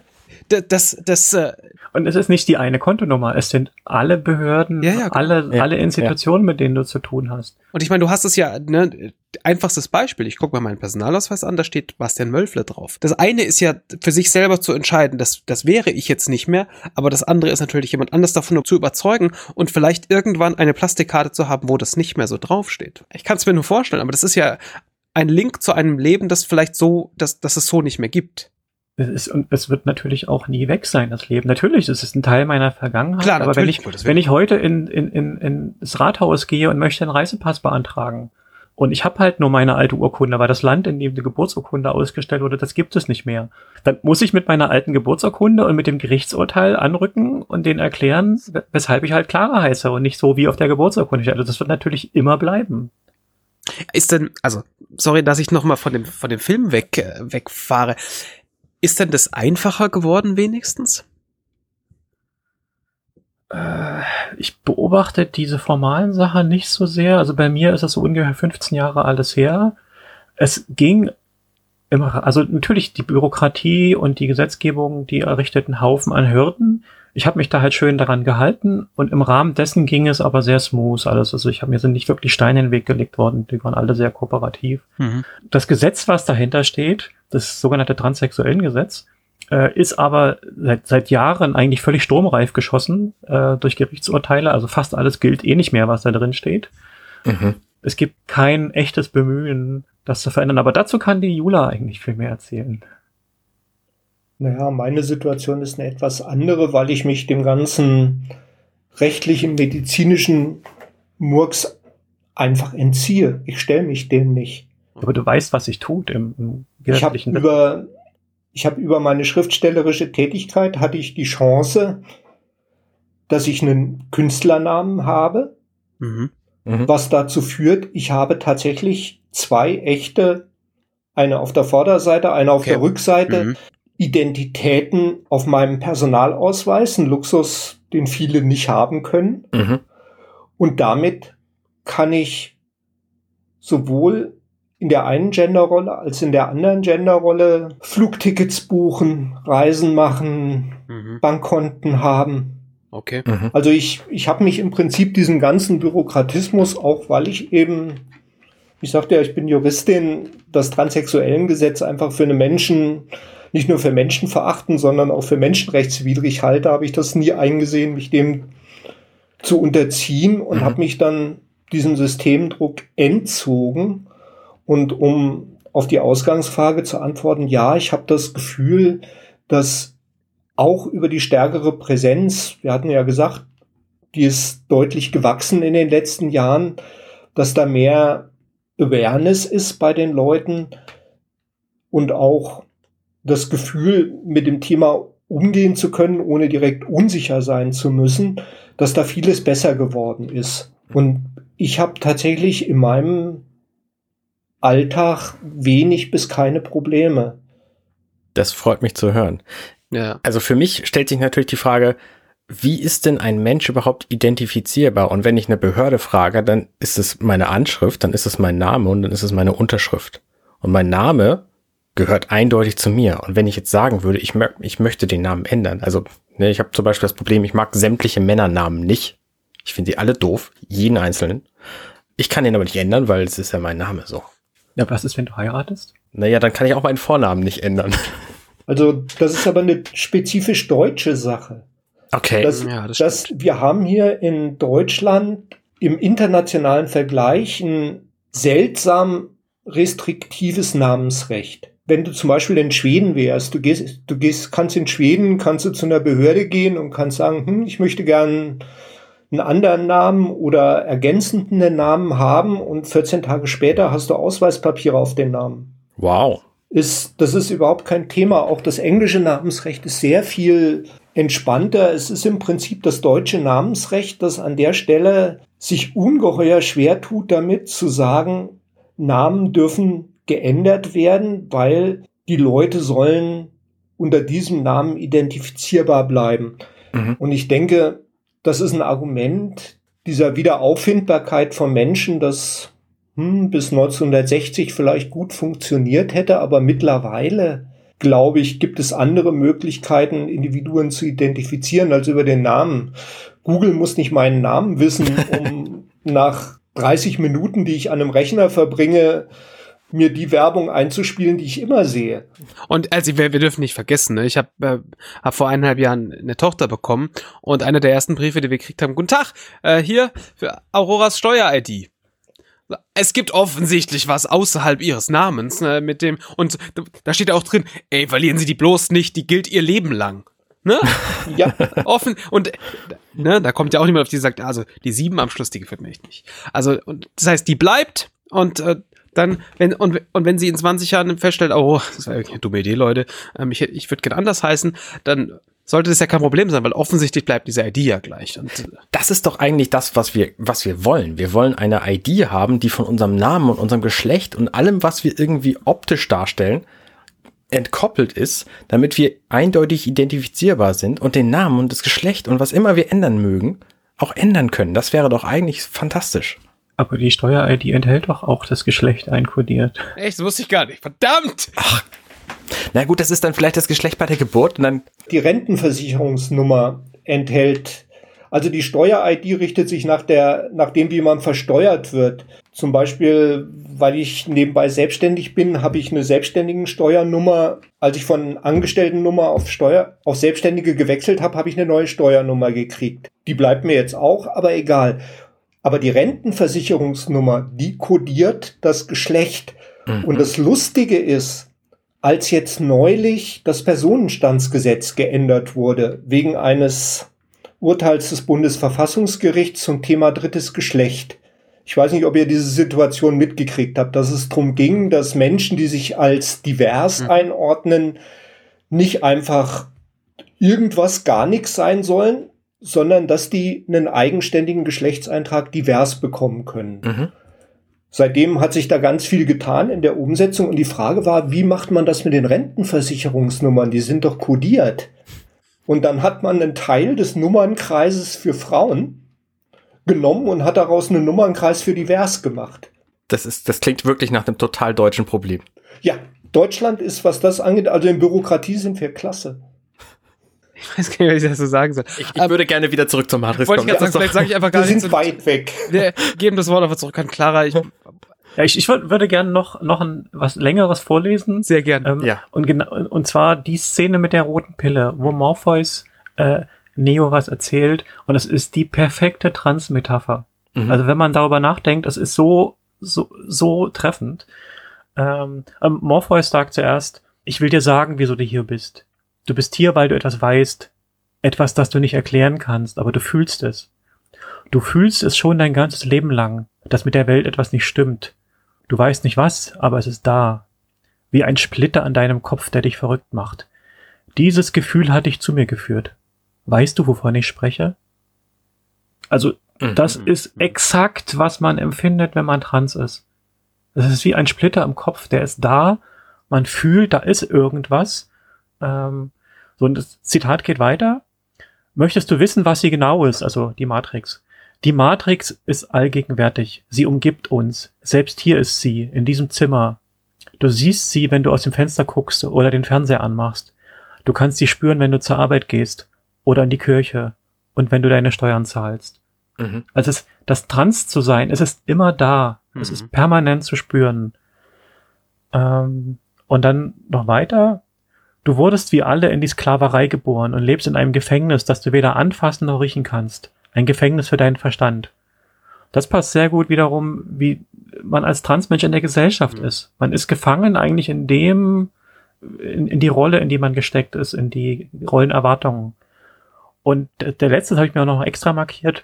Dummerweise ist es schwer, jemandem zu erklären, was die Matrix ist. Jeder muss sie selbst erleben. Mhm. Mhm. Das ist exakt die Sprachlosigkeit, dafür, man kann niemandem erklären, wie es ist, trans zu sein. Man kann das nur selbst erleben. Also ich erinnere mich aus, aus vielen Chats, ähm, ich kann niemandem erklären, wie das, wie das ist. Das ist wirklich ein Gefühl und ich muss einem Gegenüber glaubhaft machen, dass ich tatsächlich so empfinde. Und das kann dem Gegenüber einfach nur akzeptieren, mhm. dass diese mhm. Person so empfindet. Ich kann es nicht erklären, mhm. dieses, dieses Empfinden. Und dieser Satz drückt das exakt aus. Das sind auch Sachen, die habe ich mir jetzt erst eigentlich vor kurzem angelesen, Mhm. äh, weil mir das vorher nicht so bewusst war. Ich habe auch den Film viele Jahre nicht mehr geguckt gehabt, äh, aber das passt wie die Faust aufs Auge. Ja, stimmt. Weil wir die Frage noch nicht gestellt haben und normalerweise jedem unserer Gäste hier in diesem Podcast stellen, ich hatte das nur vergessen, weil wir so lange keine Folge aufgenommen haben. Wie habt ihr denn den Film zum allerersten Mal gesehen und erinnert ihr euch noch dran? Also ich habe ihn gesehen ganz kurz nachdem er rauskam im Kino, weil ich dachte, den Film muss ich unbedingt sehen. Was hat dich denn da angesprochen? Also warst Hm. du warst du äh, empfänglich für für Science Fiction? Ähm, Ja. Ja, schon für, also ich bin, also dieses, ich weiß gar nicht mehr, was mich da 100% getriggert hat. Ich kann mich erinnern an die, an diese Szenen mit diesen wahnsinnigen Zeitlupentricks, Mhm. mit diesen Kugeln, die dann die Luft wie Wasser beiseite Mhm. schieben, was mich Mhm. ästhetisch ungeheuer angesprochen hat. Also es war tatsächlich auch ästhetisch ja, ja. fand ich die Ankündigungsbilder in dem Trailer für mich ungeheuer attraktiv. Und, und dieses Thema hat mich sowieso beschäftigt. Also ich bin von der Ausbildung her einerseits halt Juristin, andererseits aber auch Philosophin, so dass für mich halt dieser Konstruktivismus-Aspekt, wie wirklich ist die Wirklichkeit, der ja in Matrix für mich von vornherein sowieso, und das war ja immer das Thema, angesprochen wurde, das war für mich, dachte ich, ui, ein philosophischer Science-Fiction-Film. Mhm. Meins, muss ich. Okay. Mhm. Ähm, äh, also wir, wir haben das bei uns oft besprochen äh, und du, du hast es vorhin ja schon angerissen. Ich bin damals aus dem Kino gegangen und war tief bewegt und habe sehr viel drüber nachgedacht. Du hast ja vorhin schon gesagt, du hast du hast dich da direkt wiedergefunden. War das äh, wie also zum einen war das der der der einzige Aspekt, den du in dem Film in dem Moment gesehen hast und wie war das für dich danach aus dem aus dem Kino zu gehen? Also erstmal hat mich der Film hauptsächlich durch seine Ästhetik angesprochen. Okay. Also das, das war so etwas, was ich ungeheuer toll fand. Und ich muss ganz ehrlich sagen, diese Einordnung, ui, das ist ja eine Metapher, die ich auch auf mich anwenden kann, kam eigentlich erst als zweites. Okay. Der erste Gedanke, der mir unmittelbar eingeleuchtet hat, war dieses Thema, ja, wie kann ich überhaupt unterscheiden, also diese eher philosophische Herangehensweise, wie kann ich überhaupt unterscheiden, ob die Welt, in der ich lebe, die echte Welt ist oder ob das nur ein Traum ist, in dem ich bin. Mhm. Mhm. Also dieser Aspekt, der hat mich zunächst viel mehr beschäftigt. Dass das tatsächlich dann, wie Clara ja auch schön erklärt hat, eine Transmetapher oder mehrere Transmetaphern auf vielen verschiedenen Ebenen sind, das ist mir ja später aufgefallen. Das war nicht, sicherlich nicht der erste Gedanke. Clara, wie war es bei dir? Ähm, ich habe jetzt äh, auch, als, als ihr in dem Podcast immer mit euren Gästen euch unterhalten habt, wie sie den Film gesehen haben, drüber nachgedacht schon. Ich kann mich nicht erinnern, äh, in, in welchem Sommer ich den geguckt habe. Ich muss ihn aber wirklich unmittelbar nach Erscheinen geguckt Mhm. haben. Hast du den im Ja. Kino gesehen, weißt du das? Ja, ich, ähm, also der ist ja im Juni 1999 in die Kinos gekommen und ich habe in meinen alten Mails gefunden, ich habe im September 1999 mich mit einem Freund Mails ausgetauscht, wo ich irgendwie darauf verwiesen habe auf Matrix. Also wir haben zu dieser Zeit ha- hatte ich diesen Film unmittelbar im Kino geguckt. Du hast ein deutlich intakteres Mailarchiv als ich. Das muss man mal definitiv sagen. Das ist so es reicht genau so weit so ungefähr. Also viel weiter reicht es dann auch nicht. Okay. Ja, davor Ähm, gab's noch keine E-Mail. Ja, richtig. Ich, Mhm. ich habe zu der Zeit in Dresden gelebt und es hat eine unglaublich reiche Programmkinoszene. Also ich bin da sehr viel in Kinos gegangen zu dieser Zeit. Und ich mag Science Fic- Fiction, so Weltraum-Science Fiction und ich mag dystopische Filme. Mhm. Und da passt der Matrix natürlich genau rein in das Muster. Und also ich erinnere mich nicht mehr, ob ich das unter einem Transgesichtspunkt gesehen habe, wie ich schon erzählt habe. Äh, aber ich war auch beeindruckt von den visuellen Effekten, also die schon von Jule erzählte äh, Bullet Time. Das hatte man ja noch nie gesehen. Das war ja was völlig Neues zu dem Zeitpunkt. Und ich habe das so vor allem so einen religiösen und einen philosophischen Aspekt daran gesehen. Auch die ist es die konstruierte Welt und dann haben die haben die ganzen Begriffe aus dem Alten Testament ja auch verwendet für für diverse Figuren und Orte und so weiter. Das hat mich schon sehr beeindruckt. Das ist aber konkrete Erinnerungen habe ich tatsächlich nicht daran, wie ich im Kino war. Mhm.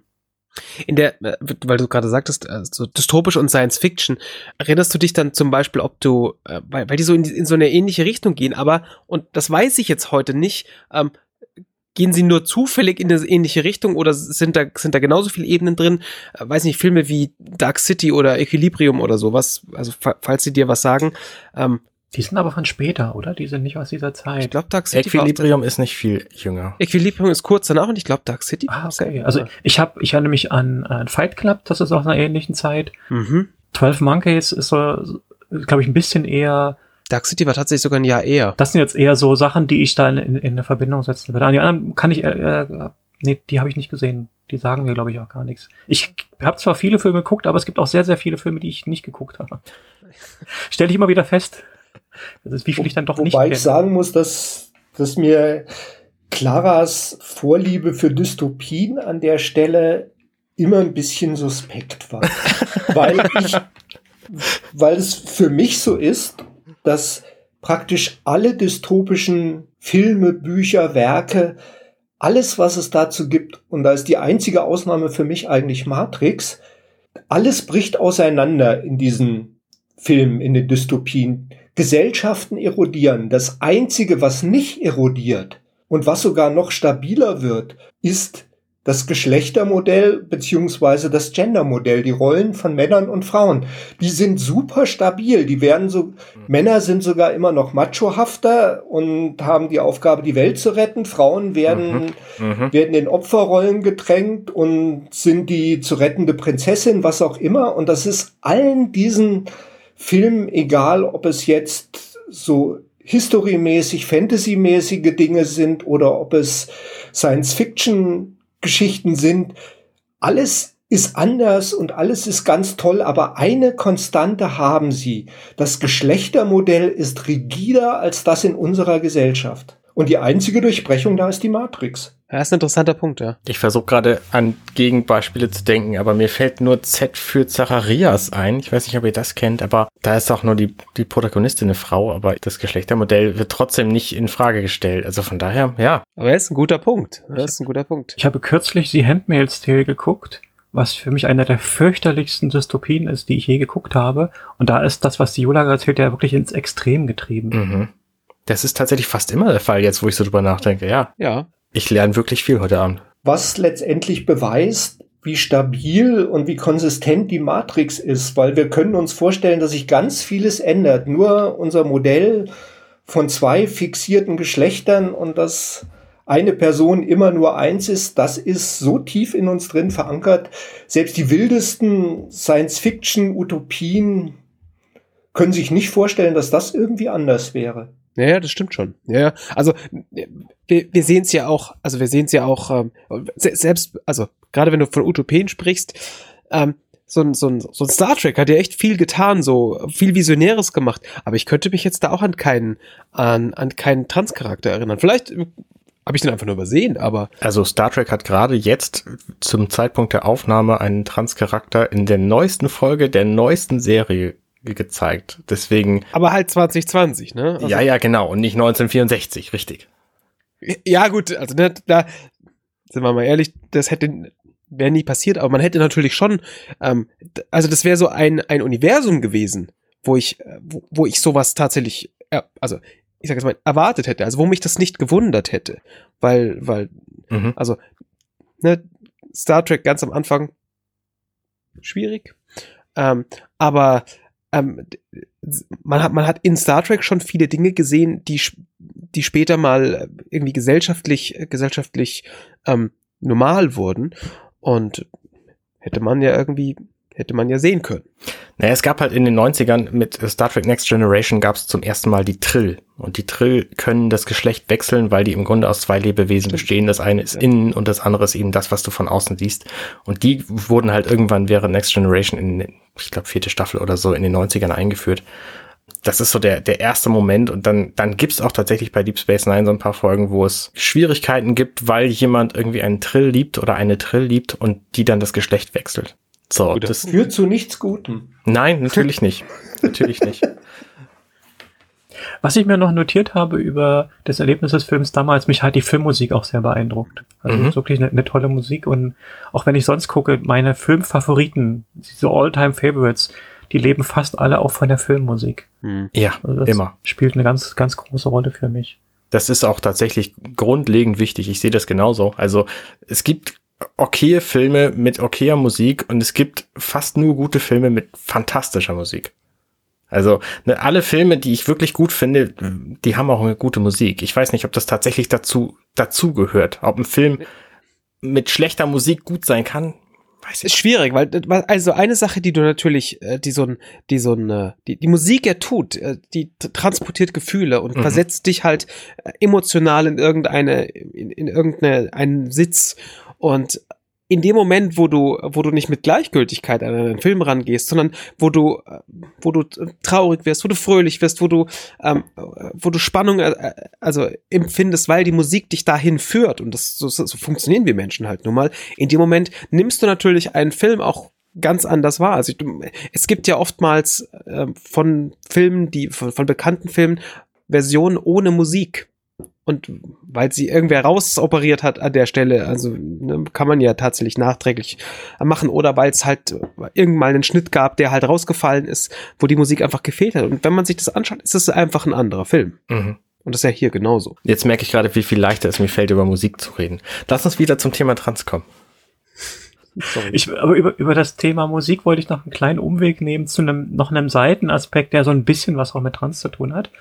Das Hoaxilla-Team hat ja auch erzählt, dass sie, sie sehr abgeholt wurden von Sachen wie Rage Against the Machine und mhm. der schwarzen, schwarzen Kleidung, die halt zu so einer Subkultur passte, in der die unterwegs waren zu der Zeit. Mhm. Ich glaube, das war einer der wenigen Orte, wo man auch damals, äh, wo es auch damals schon Transfiguren gab, also Personen, nicht Figuren, nicht fiktive Figuren, sondern tatsächlich Menschen, die dort dann auch in ein bisschen offeneren Rollen sein konnten, über das Thema Musik kam ich jetzt auf Partys und von Partys, ich so, es gab so ein bisschen auch so Transpartys zu dieser Zeit schon, also wo die Community sich traf und das Thema Lack und Leder und so ein bisschen Fetischcharakter ist, ist, ist äh, definitiv vorhanden und auch durchaus stark in dieser Community.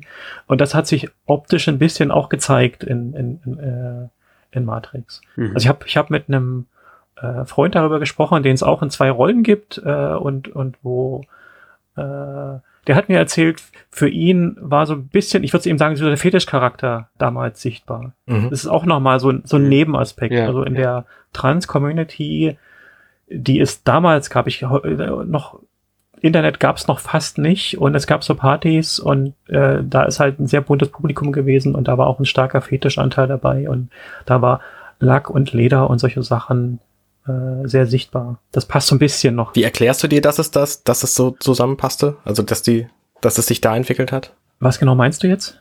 Also, dass es in Industrial-Diskotheken, dass es da auch Trans-Leute gab und sonst weniger. Also, meine Vermutung wäre, dass äh, diese Lack-Leder-Fetisch-Geschichten ein Nischenthema sind, was grundsätzlich eine bestimmte Offenheit braucht. Und dass Trans damals eben auch eine bestimmte Offenheit brauchte und dass deswegen Trans-Menschen sich in dieser Welt einfach aufgenommener gefühlt haben, weil die grundsätzlich offener war im Vergleich zu allen anderen. Das kann gut sein. Da gab es schon Männer, die mit Make-up rumliefen, die sich dann übrigens schwarzes Make-up, aber und die auch kein Problem damit hatten, halt so ein bisschen äh, Fetischkleidung äh, anzuziehen. Das war draußen sozusagen im normalen Leben kam mir sowas nicht vor. Ja, ja, klar. Mhm. Also es ist wirklich, das ist ein Seitenaspekt, aber auch der ist, was die Optik von Matrix angeht, durchaus da. Also wir sind ja in diesem Film, wir sind so ein bisschen durchspaziert jetzt durch den Film. Neo hat eine Pille bekommen, ist neu aufgewacht, hat ein neues, ein neues Leben entdeckt, einen, einen neuen Körper entdeckt. Und es passiert ja dann irgendwann, dass sie wieder zurückgehen in diese, in diese Matrix. Und ähm, er lernt mit dieser Matrix umzugehen und hat plötzlich, ich sage sag jetzt mal in Anführungszeichen, Superkräfte.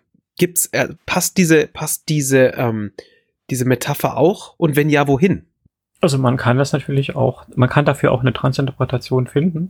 Im Rahmen des Ankommen, Anführungszeichen, des neuen, äh, im neuen Geschlecht, also der sozialen Reintegration, lernt man natürlich auch, oder man integriert auch natürlich das alte Leben und äh, erkennt an, natürlich habe ich auch die männlichen Anteile von früher oder Teil, die Teil meiner Sozialisation sind.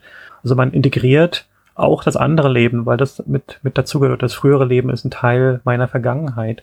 Und ich habe die ganz, ganz seltene Möglichkeit, die, glaube ich, nicht viele Menschen haben. Ich habe die Welt aus einer, zumindest von der, was die Rolle angeht, aus einer männlichen und aus einer weiblichen Perspektive kennengelernt. Mhm. Äh, das ist ja durchaus äh, was Besonderes. Ich mhm. rückblickend würde ich sagen, ich habe nie eine männliche Perspektive gehabt, ähm, aber ich hatte zumindest Zugang äh, zu oder ich war in dieser Rolle und hatte Zugang zu Räumen und wurde so wahrgenommen und so behandelt. Vielleicht kann man auch sagen, ich hatte durchaus die Privilegien, die man als Mann hat und hatte dann später Möglichkeiten, die man nur als Frau hat. Was jetzt zum Beispiel äh, angeht, wie, wie ich in der Welt auftreten kann. Da gibt es für Frauen einfach, das, was das Äußere angeht, gibt es viel mehr Möglichkeiten. Mhm. Das mag jetzt 2020 ja, schon offener sein, aber vor 20 Jahren war das ja, so offen. klar, verstehe ich schon. Nee, aber ihr, also es ist ein bisschen an den Haaren vielleicht herbeigezogen jetzt die Interpretation, aber ich würde durchaus sowas sehen können. Vielleicht hat Jula noch eine bessere Interpretation. Um, ähm, ja, meine Situation ist ja, wie ich schon anfangs gesagt habe, eine etwas andere, mhm. weil für mich stellt sich ja mehr so dar, dass ich ständig zwischen der Matrix und der realen Welt pendle. Wenn ich als Mann der Welt gegenüber trete, dann bin ich für mich, um im Bild zu bleiben, in der Matrix. Ich werde als Mann gesehen, ich werde so behandelt und wenn ich da keine aktiven Akte der Selbstoffenbarung fahre, wird mich da niemand in Zweifel ziehen. Mhm. Als Frau bin ich außerhalb der Matrix. Mhm. Da bin ich in einer Welt, die wie auch die von Neo und den anderen außerhalb der Matrix relativ bedroht ist, weil die Gesellschaft zwar grundsätzlich freundlich, aber nicht rundum akzeptierend ist. Wir hatten ja über diese bürokratischen Dornenwege schon geredet. Also ich pendle ständig hin und her und tatsächlich würde ich es eher so formulieren, wenn es da eine Superkraft gibt, dann ist es tatsächlich das Wissen, dass keine von den beiden Realitäten die einzige ist. Dass man immer weiß, dass es da auch noch eine andere Ebene gibt und dass ich eben aus dieser Selbstverständlichkeit des So-Seins weder in der einen noch in der anderen Rolle ständig drin bleiben kann. Mhm. Also es ist letztendlich so, für mich, um mal auf die beiden tollen Pillen zu sprechen zu kommen, diese blaue Pille, die dich vergessen lässt und die glücklich und die dich glücklich leben lässt, die macht dich auch so ein bisschen blöd, weil du mhm. an der Stelle eben tatsächlich glaubst, das, was du siehst, ist alles und es könnte nie anders sein. Und diese, nennen wir es mal bösartig, Illusion, die habe ich natürlich nicht. Ja. Aber ähm, nur um das, um das einordnen zu können, siehst du es denn als, als valide an, dass Clara zum Beispiel, die die Pille genommen hat, dass, dass das, äh, also, dass die Realität für sie diese, jetzt diese Realität ist und dass das für sie in Ordnung ist? Clara wird bei aller, bei allem angekommen sein, nie ihre Vergangenheit verleugnen und immer wissen, Klar. dass da auch was anderes ist. Mhm. Also dieses selbstverständlich nehmen können, mhm. das ist einerseits etwas, was Transleuten fehlt, aber was sie andererseits vielleicht auch an der einen oder anderen Stelle ein bisschen reflektierter macht mhm. oder machen kann, wenn sie davon Gebrauch machen wollen. Mhm.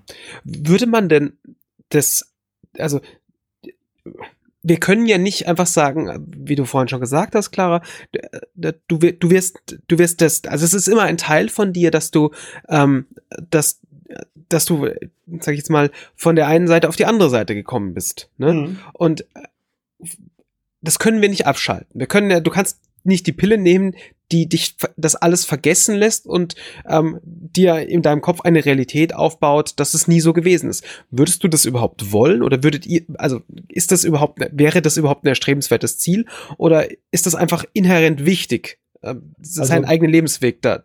Das ist tatsächlich eine sehr interessante Fragestellung, die ich mir auch mehr als einmal im Leben gestellt habe.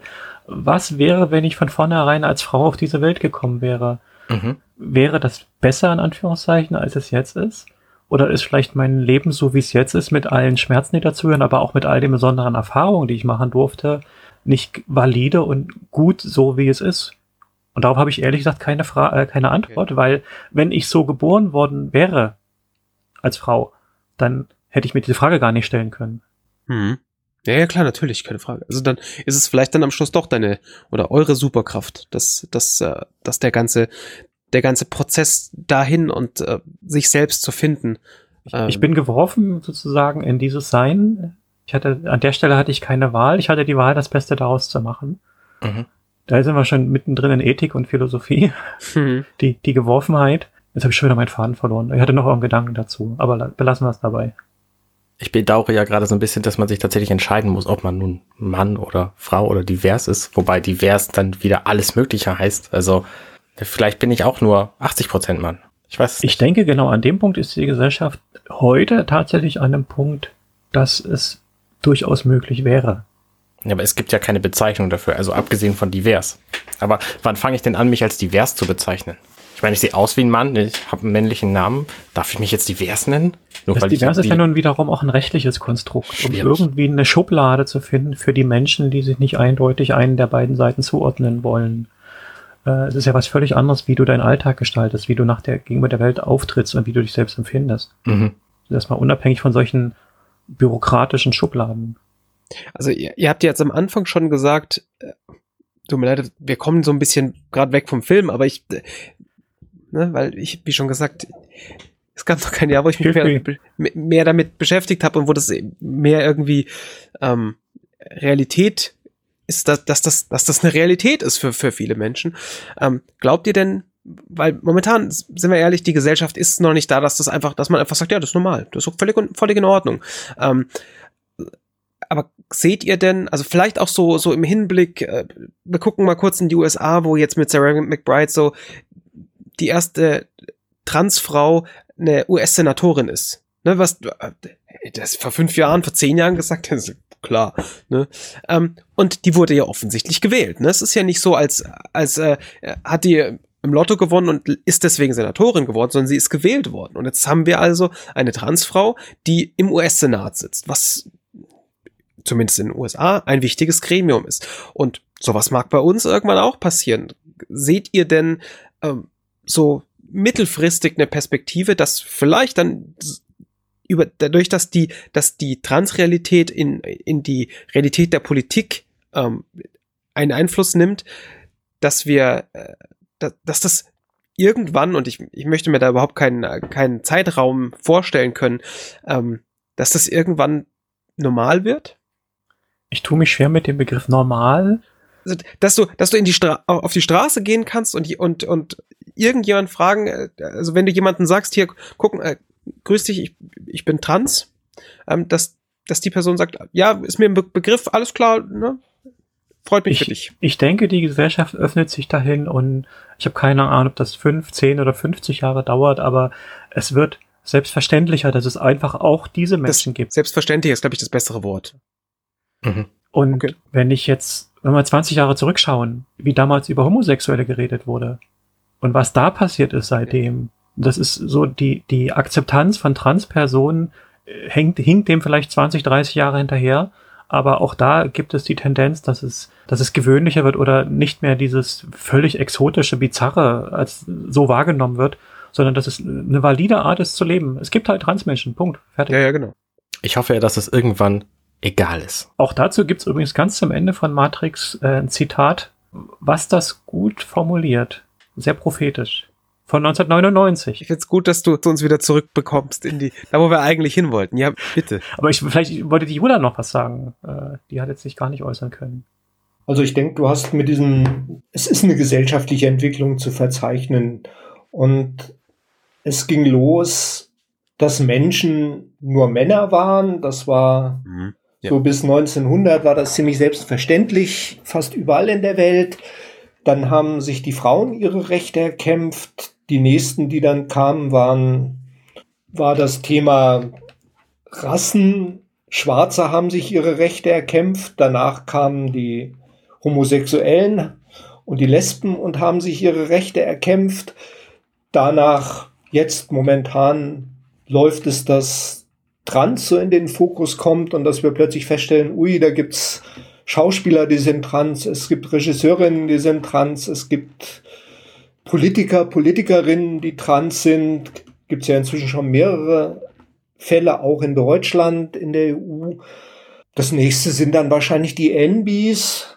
Das hört nie auf. Es entwickelt sich immer weiter. Wobei ich aber auch so ein bisschen das Gefühl habe, dass die Umdrehungsgeschwindigkeit zugenommen hat. NB's Non-Binary, meinst du? Ja. Okay. NBs, also Non-Binary-Leute, also bis vor ein paar Jahren, obwohl ich in der Szene unterwegs bin, habe ich eigentlich niemanden gekannt, der sich offensiv als Non-Binary bezeichnet hätte. Und mittlerweile, wenn ich in irgendwelchen Runden bin, wo sich politisch engagierte Queer-Leute treffen, die Hälfte. Okay, krass. Also da habe ich dann eher das Gefühl, ui, die traditionellen Trans, das ist schon gar nicht mehr so das Ding.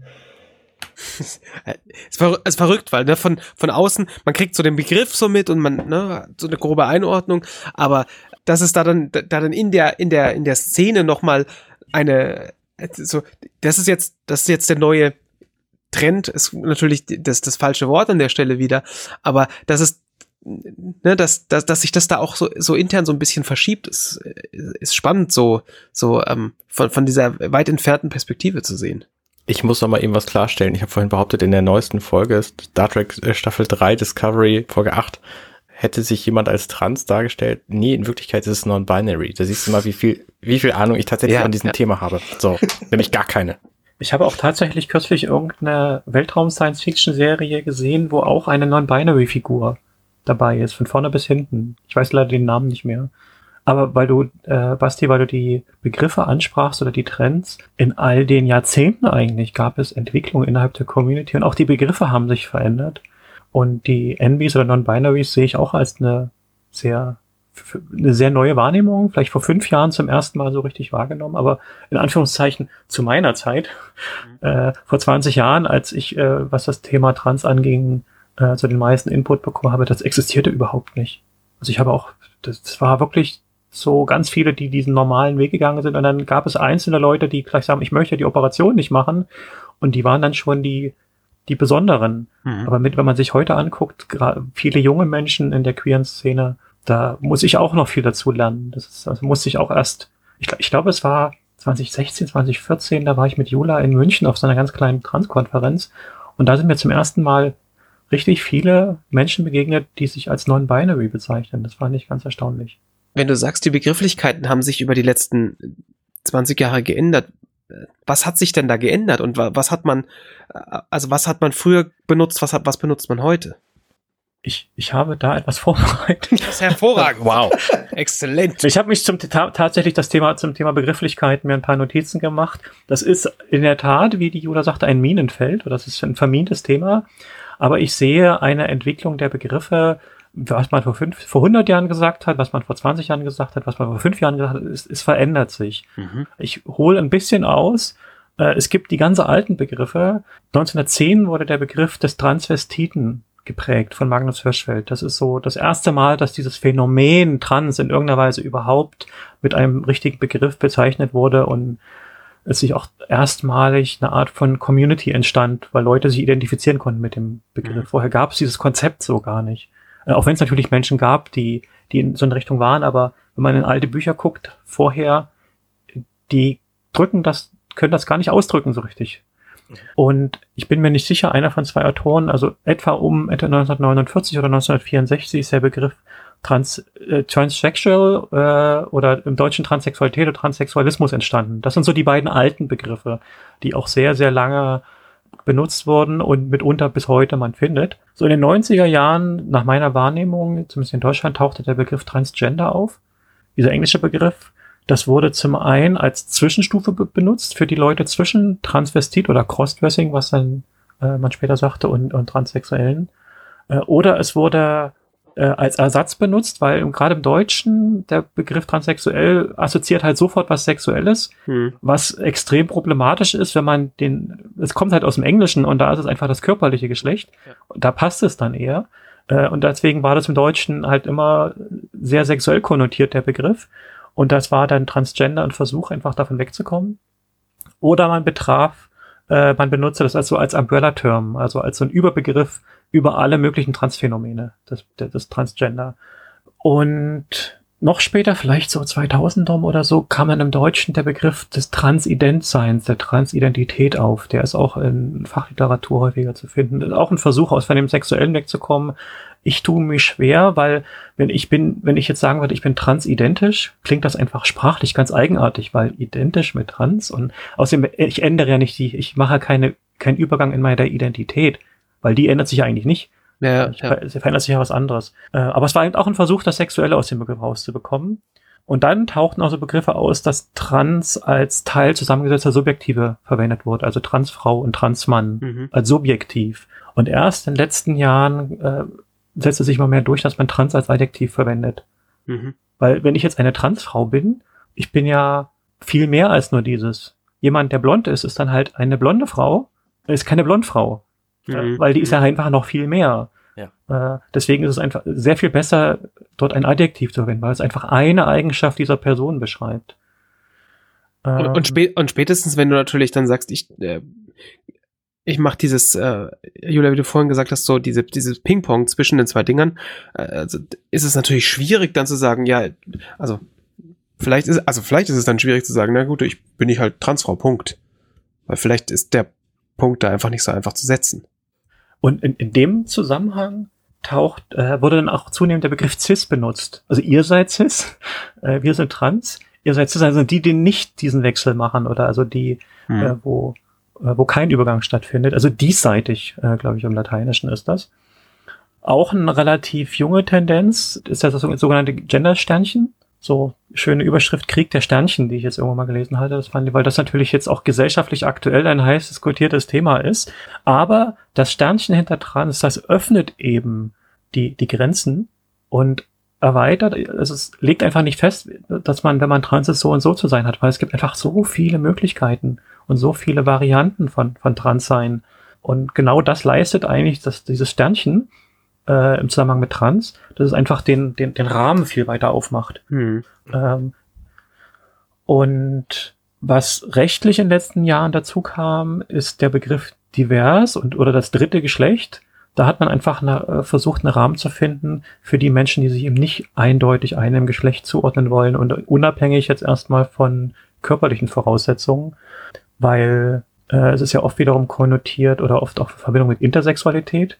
Das ist wiederum das Phänomen, äh, wenn körperliche Sachen nicht eindeutig sind. Das ist ja eigentlich die viel größere Gruppe, aber der auch viel übler mitgespielt wurde, weil sehr viele schon als Säuglinge unter das Messer kommen, Mhm. wo das Mhm. Geschlecht da nicht eindeutig ist. Eine ganz, ganz traurige Geschichte und sollte man jetzt auch nicht unbedingt unter Trans subsumieren, aber es ist natürlich ein verwandtes Phänomen und es gibt natürlich auch Übergänge. Und auch in den letzten Jahren hat sich entwickelt äh, Erweiterung. Jula hat sich jetzt als Genderfluid bezeichnet. Es gibt so Gender Nonconforming oder Gender Bender oder Non-Binary. Da gibt es ganz viele Begriffe, die einfach raus wollen aus diesem binären Mann-Frau-Schema. Hm. Äh, Weil ich, ich als, ich für mich bin aber eigentlich einen Sprung gemacht, ja, von binär von der einen Seite zur anderen. Hm. Obwohl äh, auch bei mir eigentlich natürlich von beiden Seiten starke Anteile da sind. Also ich kann jetzt einfach so tun, als, als hätte ich keine männliche Situation. Natürlich habe ich auch männliche Anteile und männliche Interessen oder, also das, das ist jetzt ein bisschen, was, was ist männlich, was ist weiblich, was Mhm. Interessen angeht. Aber ich habe Interessen, die vielleicht jetzt nicht typisch weiblich sind, sagen wir es so. Hm. Mhm. Und was auch ein problematisches Thema ist, äh, unter, ich habe es unter der Überschrift Genderwahn mir t- notiert, ist, dass wenn man über Gender spricht und über Trans spricht, da gibt's dann sofort Leute aus ihren Ecken und hauen da drauf und kommen nicht klar und, und schimpfen. Ich halte das einfach für Rückzugsgefechte. Das ist so eine laute Minderheit, äh, die, die dagegen pöbelt, dass die Welt sich verändert und die nicht klarkommen. Das, ich glaube, das löst sich demografisch, aber das braucht halt seine Zeit. Aber ich meine, die gibt's ja wirklich überall. Also ne, in dem Moment, in dem Moment, wo sich ein in Anführungszeichen althergebrachtes äh, Paradigma ändert und das ist völlig egal. Also weißt du, du äh, plötzlich plötzlich ähm, kommen Leute an, die sagen, vielleicht finden wir es nicht cool, wenn ihr Tiere esst. Dann kommen die nächsten neuen Leute an, die sagen, wir finden es eigentlich nicht gut, wenn ihr in euren in euren äh, Automotoren äh, Dinosaurier verbrennt. Und dann wird es immer Leute geben, die sagen, ja, aber das äh, das geht doch nicht. Und Ja. ne, das, das, das, das gibt's natürlich immer. Und äh, ne, da, da ändert sich halt plötzlich die Welt um die um, um einen Menschen herum und da können halt viele Leute nicht mit umgehen oder einige Leute, wie du schon sagst, ist im Zweifel eine Minderheit, die halt da meistens laut schreien und ähm, ja, ich kenne auch solche Leute, die da sehr spannende Anführungszeichen Ansichten haben. Ich finde, zwei, zwei Dinge habe ich äh, zu erwähnen. Zum einen finde ich faszinierend, wie unklar sich die Welt ist, wie man dieses Phänomen benennen sollte. Daran, dass ident quasi genau das Gegenteil von divers ist. So im Sprachlichen. So. Mhm. Mhm. Und zum anderen, ich weiß halt auch nicht, wie ich darüber reden soll. Das haben wir in diesem Podcast halt auch mehrfach offensichtlich nicht hingekriegt, denn wir haben ja Feedback bekommen, dass das, was wir machen, auf jeden Fall falsch ist.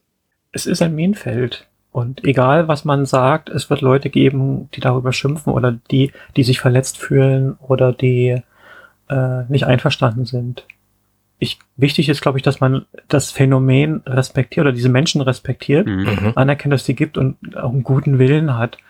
Äh, Anno 2020, glaube ich, ist am einfachsten, wenn man von trans äh, Menschen spricht, mit dem Adjektiv im, im Schriftlichen gern noch ein Sternchen dranhängt. Das ist zumindest das, was mir in Social Media überwiegend begegnet äh, innerhalb der Community. Mhm. Mhm. Also, ne, Es ist eigentlich auch clever, dass man einfach trans macht und das dahin alles weglässt. Das ist ein sehr cleverer Schachzug. Da steht kein Ident, kein Gender, kein sexuell mehr dahinter. Es steht nur noch trans als Adjektiv. Mhm. ja, also, also gut zu wissen, dass man sich damit dann auch, auch selbst identifizieren kann. Also das äh, hilft, also ne, es ist, für mich ist es, sind wir ganz ehrlich, ist dieser Podcast so ein bisschen Selbst Selbsthilfegruppe, etwas zu verstehen, was ich einfach, wo ich, wie du schon sagst, du kannst mir das nicht erklären, wie das ist und ähm, ne, hilft mir jetzt so ein bisschen um, Umstände zu verstehen ähm, und äh, deswegen auch die vielen blöden Fragen.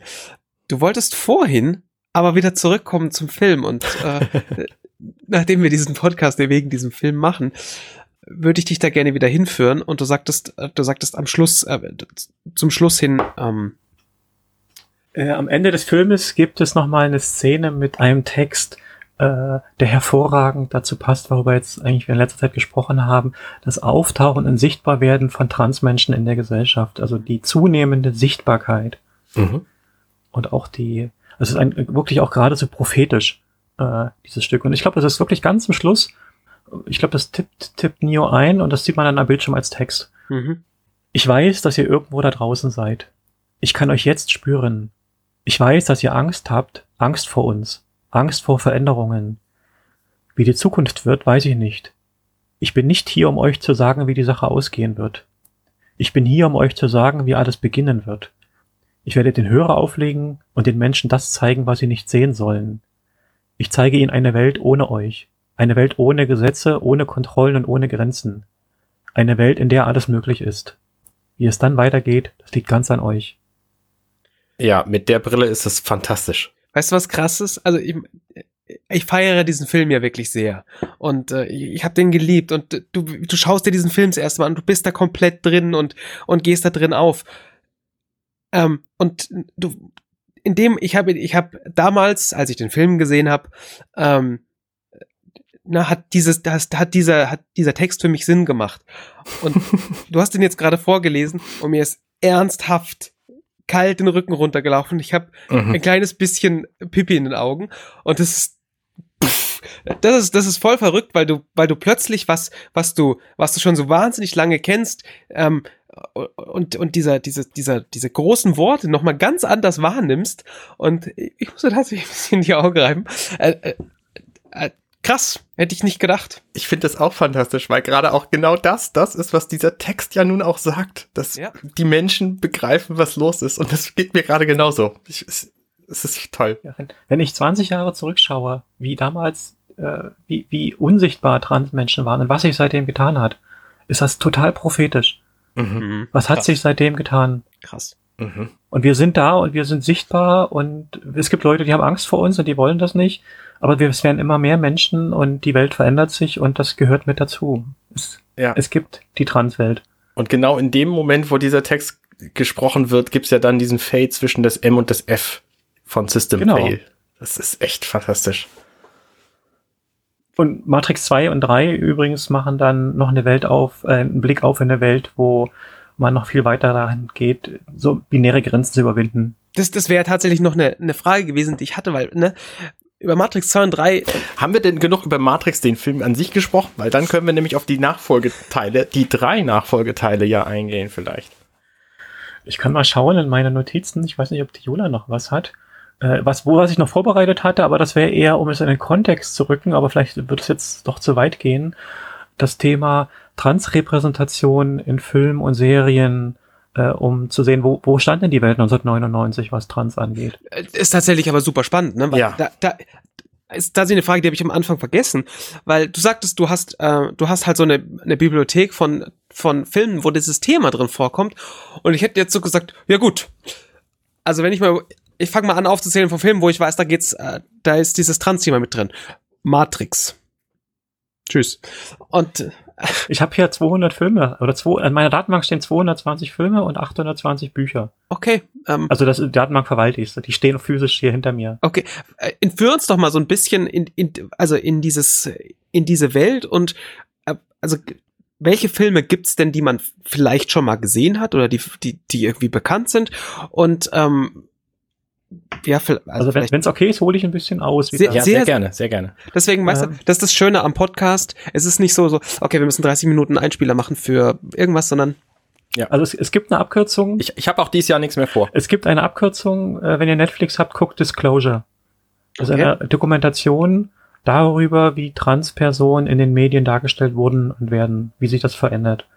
Mhm. Das, als ich die vor einer Weile angeguckt habe, hat mir die ganz viel kanalisiert, was ich so gefühlt schon habe oder wo ich so Vorstufen mi- mir schon immer gedacht habe.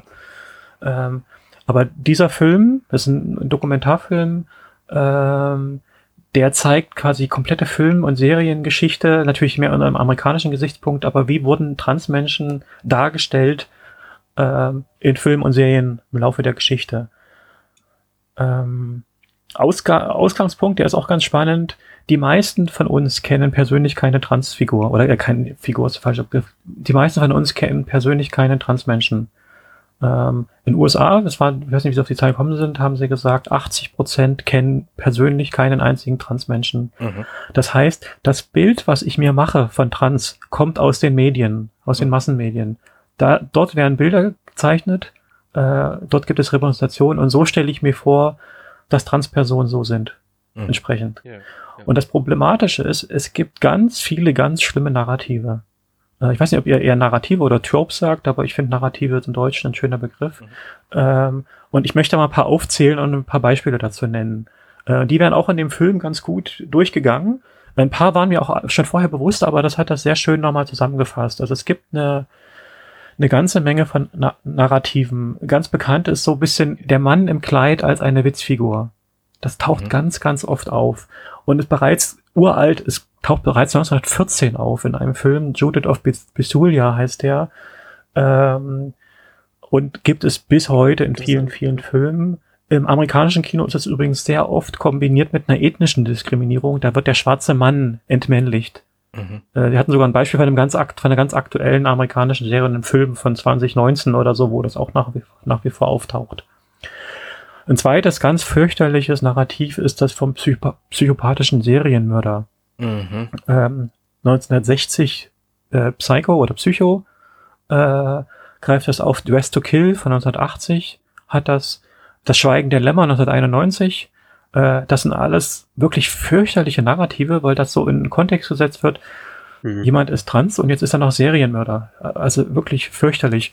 Selbst wenn das einzelne Fälle gibt, die tatsächlich passiert sind, äh, wenn man dann so ein Bild hat und äh, das so wahrgenommen wird. Und jetzt, ich habe wirklich vor ein paar Tagen mir angeguckt, Mindhunter, ähm, Okay. eine Serie von 2017 und 2019. Und da passiert genau das gleiche wieder. Also es ist eine ganz, ganz wirklich ekelhafte Repräsentation. Ähm, aber bei dem Begriff Ekel sind, es gibt auch äh, immer wieder das Narrativ, dass andere sich ekeln vor diesem Körper von Transmenschen. Also es gibt Szenen, da wird eine Frau mit einem Penis dargestellt. Einfach eine, jemand lebt in der weiblichen Rolle, hat vielleicht einen Teil solcher medizinischen Sachen auch gemacht, äh, hat aber nach wie vor einen Penis und dann wird wirklich der Ekel dargestellt. Äh, das ist so, 1992 gab es einen Film The Crying Game, wo das wirklich erstmalig so richtig kam und dann gab es im Gefolge dessen das immer wieder bei Ace Ventura, das ist eine sehr bekannte Komödie, taucht das auf eine ganz fürchterliche Art und Weise auf und auch bei Die nackte Kanone drei ein Drittel. Nee, 33 ein Drittel. Mir fällt gerade noch einer ein, der, Ja. ach, dieser, dieser Ja, Las. Vegas-Film, der, der zweite Teil davon, wo der in, in Bangkok spielt. Wie heißt der denn noch? Basti, du weißt, welchen ich meine, oder? Ach, wie heißt Ja. der Film? Ja, genau. Ihr kommt bestimmt noch drauf. Ping! Anna aus der Zukunft hier. Es geht natürlich um Hangover 2. Wir kommen später noch drauf, aber jetzt wisst ihr, dass ihr uns nicht schreiben müsst. Ping! Dann gibt es oft das Narrativ, dass die Personen in die Rolle gezwungen wurden. Die laufen nur rum, weil die von, also die laufen als Frauen nur rum, weil sie da rein gezwungen wurden. Das bekannteste Vertreter ist manche mögen es heiß. Den kennen ja ganz viele. Mhm. Und ist auch wieder so, Hm. ähm, spricht den Personen die Authentizität ab, weil das dann vermittelt das Bild, naja, das ist ein Mann im Kleid, der daran gezwungen wird. Das ist nicht eine Frau, die das, äh, weil Mhm. das so sein will. Äh, andere Beispiele sind Tutsi von 1982 oder Mrs. Doubtfire von 1993. Das sind alles Personen, die durch äußere Umstände gezwungen werden, äh, in die andere Rolle zu schlüpfen. Mhm. Ähm, ein bisschen vergleichbar, aber doch einen leicht anderen Aspekt. Äh, umgekehrt, Hm. ähm, Mhm. es gibt Frauen, die sich einen gesellschaftlichen Raum schaffen, den sie nicht haben als Frau, indem sie in eine Männerrolle schlüpfen. Auch das taucht immer wieder auf. Jentel von 1993 ist vielleicht bekannt oder 2011 gab es einen Film Albert Nobbs, Mhm. äh, der das aufgreift. Das ist interessanterweise meistens die einzige irgendwie geartete Repräsentation von Transmännlichkeiten. Also meist geht es eher um Frauen und das ist eine der seltenen Sachen, wo es dann mal eine Transmännlichkeit in irgendeiner Weise sichtbar ist, aber auch wieder auf eine, äh, eine besondere Art und Weise. Ähm, dann gibt es öfter in Serien Sexarbeiterinnen, da werden einfach transsexuelle Prostituierte gezeigt. Mhm.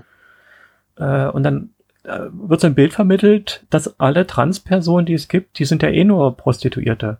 So ungefähr. Mhm. Ja, die, äh, es gibt tatsächlich, und das war auch lange Zeit die einzige gesellschaft, gesellschaftliche Rolle, die den Menschen offen stand, weil sie in der bürgerlichen Gesellschaft durch die Nicht-Anerkenntnis der Papiere und so weiter Pro Probleme hatten. Aber natürlich äh, ist das nicht ein repräsentatives Bild von, von diesen Menschen. Aber ist ja auch tatsächlich eher ein repräsentatives Bild der Gesellschaft als der, der Menschen. Ne? Also wenn du als Gesellschaft dafür sorgst, dass du eine bestimmte Gruppe von Menschen in diese, in diese Ecke reinschiebst, ne, dann sagt das viel mehr über, über das, die kaputte Gesellschaft aus als, als über die Menschen selbst. Das sagt er, also das ist wahrscheinlich ein bisschen ähnlich wie das mit den Industrial-Diskotheken.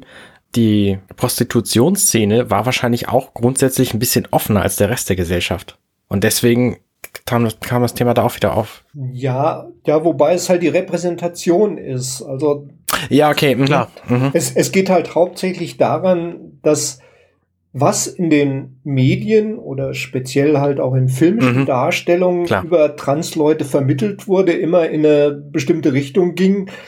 Ich habe das mal so formuliert, als ich mal einen Artikel drüber geschrieben habe, dass ich gesagt habe, wenn Transleute in Krimis auftauchen, dann sind sie entweder der irre Mörder oder sie sind das Opfer. Aber auf jeden Fall, da konnte man sich immer darauf verlassen, sind sie am Ende tot. Das heißt, die gesellschaftliche Normalisierung Okay. ist wiederhergestellt, Ach krass. indem das Abseitige zum Schluss dann Gott sei Dank entweder als Opfer sind wir dann ganz früh ausgeschieden, aber als Täter, Täterin sind wir dann halt zum Schluss auch irgendwie gestorben. Immer in allen Mhm. Filmen. Also überlebende Transpersonen in Kriminalfilmen gab es über Jahrzehnte gar nicht. Krass. Das würde mich jetzt auch direkt zu meinem nächsten Narrativ bringen, nämlich Opfer von Gewaltverbrechen. mhm. Und ein, ga- ein ganz bekanntes Beispiel und auch eine der fürchterlichsten Darstellungen, die ich finde, ist, ist in Boys Don't Cry von 1999, im gleichen Jahr wie Matrix übrigens. Mhm. Es basiert auf einem, auf einem realen Fall, aber es, es wird so, es wären ganz krasse Ängste, die man als Transmensch hat, äh, sichtbar gemacht. Und äh, ich habe es bei mir irgendwo weiter unten in meinen Not- Notizen stehen. Ich glaube, bestimmte Albträume, die ich jahrelang hatte und manche Ängste, die ich habe, die sind nach wie vor aus diesem Film gespeist. Okay. Äh, ich glaube, Jula ist auch, die hat gesagt, die hat den Film nie angeguckt. Das tut sie sich nicht an. So, ein weiteres typisches Narrativ, was wirklich völliger Quark ist, aber immer wieder auftaucht, die Hormone machen krank. So in Krankenhausserien taucht das immer mal wieder auf. Gibt's Transfiguren, die aufgrund ihrer Hormone irgendwie krank werden und sterben müssen oder so. Mhm. Was völliger Quatsch ist, war eigentlich genau umgekehrt. Die Hormone sind das, was dein Körper dahingehend verändert, dass du mehr Frieden damit finden kannst. Mhm. Und in den 90ern, da waren Talkshows allgegenwärtig. Ich weiß nicht, in, Ja. ihr seid ein bisschen jünger, glaube ich, als ich. Äh, Ja, aber so, 90ern, hallo? die, die 90ern waren haufenweise Talkshows und wenn da Transfiguren auftauchten, die wurden wie, Zir wie im Zirkus dargestellt. Ja, ja, Also ja. wirklich, das waren Mhm. bizarre Freaks so ungefähr. Also es war ganz, eine ganz fürchterliche Darstellung. Und oft ist es in Filmen, sind halt verschiedene von diesen Narrativen miteinander kombiniert. Mhm. Und äh, jetzt der, ich hatte ja diese Reportage Disclosure erwähnt. Ich habe mir selber aufgeschrieben, was da alles erwähnt wird, wird an Filmen, weil es für mich einfach spannend war für meine Sammlung, weil da habe ich wieder viel entdeckt, was ich noch nicht kannte. Es sind 180 Filme, Serien und Shows, die da genannt werden, wo Beispiele gezeigt werden und fast immer schwierige Repräsentationen wollte ich gerade, äh, gibt es auch Gegenbeispiele? Also alle Filme, von denen du gerade gesprochen hast, sind ja Filme, in denen das Transsein quasi ein Thema ist. Gibt es auch Filme, wo die Figuren einfach auftauchen, ohne dass da irgendjemand drüber spricht? Das gibt es in letzter Zeit, in letzten Jahren ab und zu. Also positive Repräsentationen gibt es wirklich erst in der jüngsten Vergangenheit so richtig. Äh, was recht bekannt ist, Orange is the New Black mhm. mit Laverne Cox. Ja. Äh, die ist ja auch, glaube ich, eine der großen bekannten Figuren, die sehr geholfen hat, äh, das Thema in ein positiveres Licht zu rücken. Und ja, sie ist trans, aber sie ist auch noch viel, vieles anderes in dieser Serie. Mhm. Und dann gab es ab 2014 die Serie Transparent bei Amazon. Ich war ja, völlig geplättet, dass es das so sichtbar und auch beworben bei Amazon gab.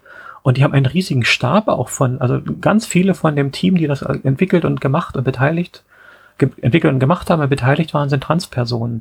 Also mhm. total spannend.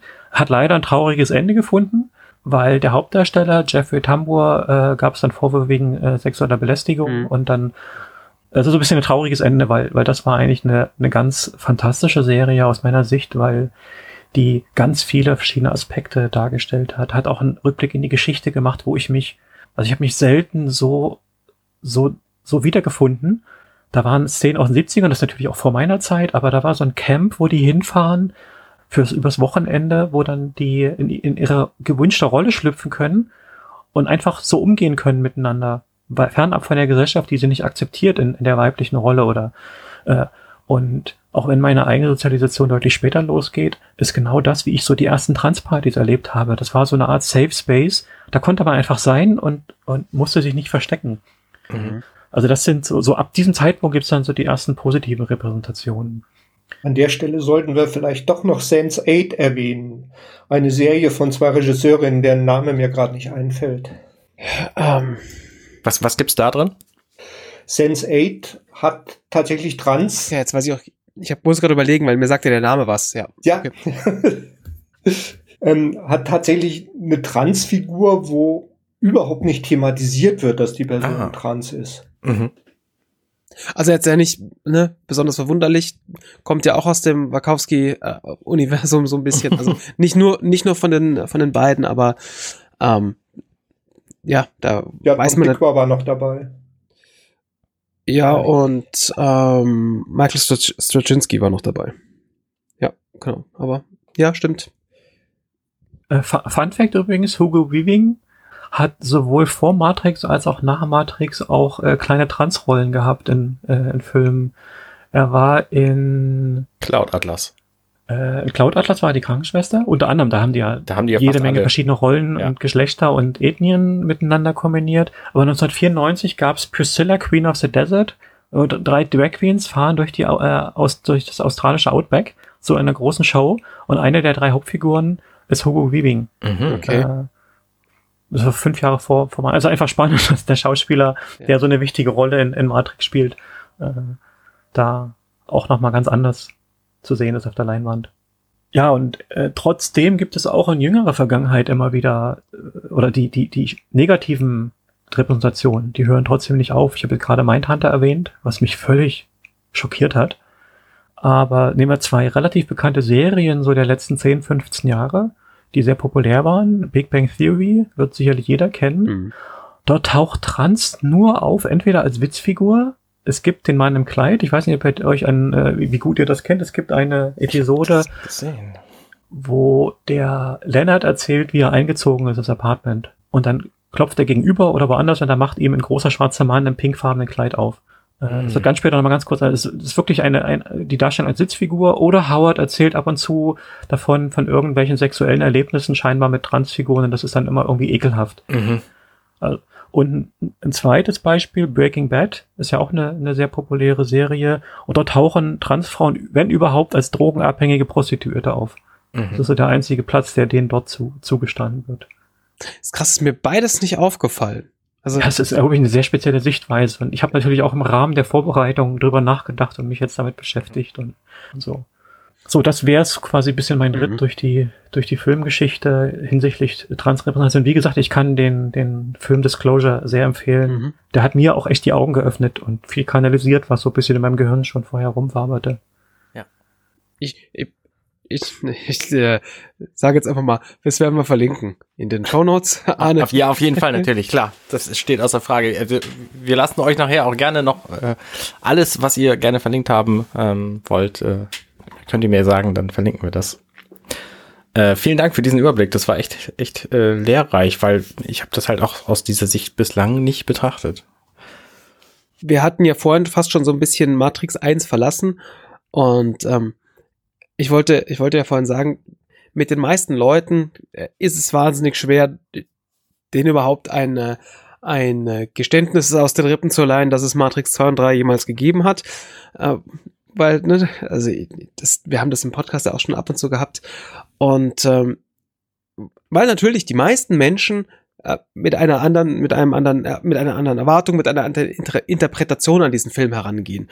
Und ich muss jetzt gestehen, ja, ich habe mir Matrix 1 nochmal unter dem, unter dem Aspekt, äh, unter dem Trans-Aspekt angeschaut, 2 und 3 aber nicht. Mhm. Ähm, und du hattest vorhin das, das schon angerissen, dass das da schon nochmal weitergeht. Und jetzt äh, stellt sich mir die Frage. Ich kann es ehrlich gesagt nur beim Anreißen belassen. Mhm. Also ich habe ich hab ein Buch gelesen über die Filme der Wachowskis und dort geht auch der Autor oder die Autorin, ich weiß vom Vornamen gar nicht, ob es ein Mann oder eine Frau ist, auf Matrix 2 und 3 ein. Das hat mich aber ein bisschen überfordert intellektuell. okay. Mhm. Äh, der, der Text ist sehr akademisch. Was ich aber mitgenommen habe, Matrix 2 und 3 öffnen einfach die Geschlechterbinarität und die gesellschaftlichen Sachen nochmal auf eine ganz andere Ebene und machen da noch viel mehr. Das kann man, wer wirklich daran interessiert ist, gerne in diesem Buch nachlesen, was wir dann auch verlinken Mhm. werden. Äh, ein Lana und Lily Wachowski von Cale M. Keegan. Mhm.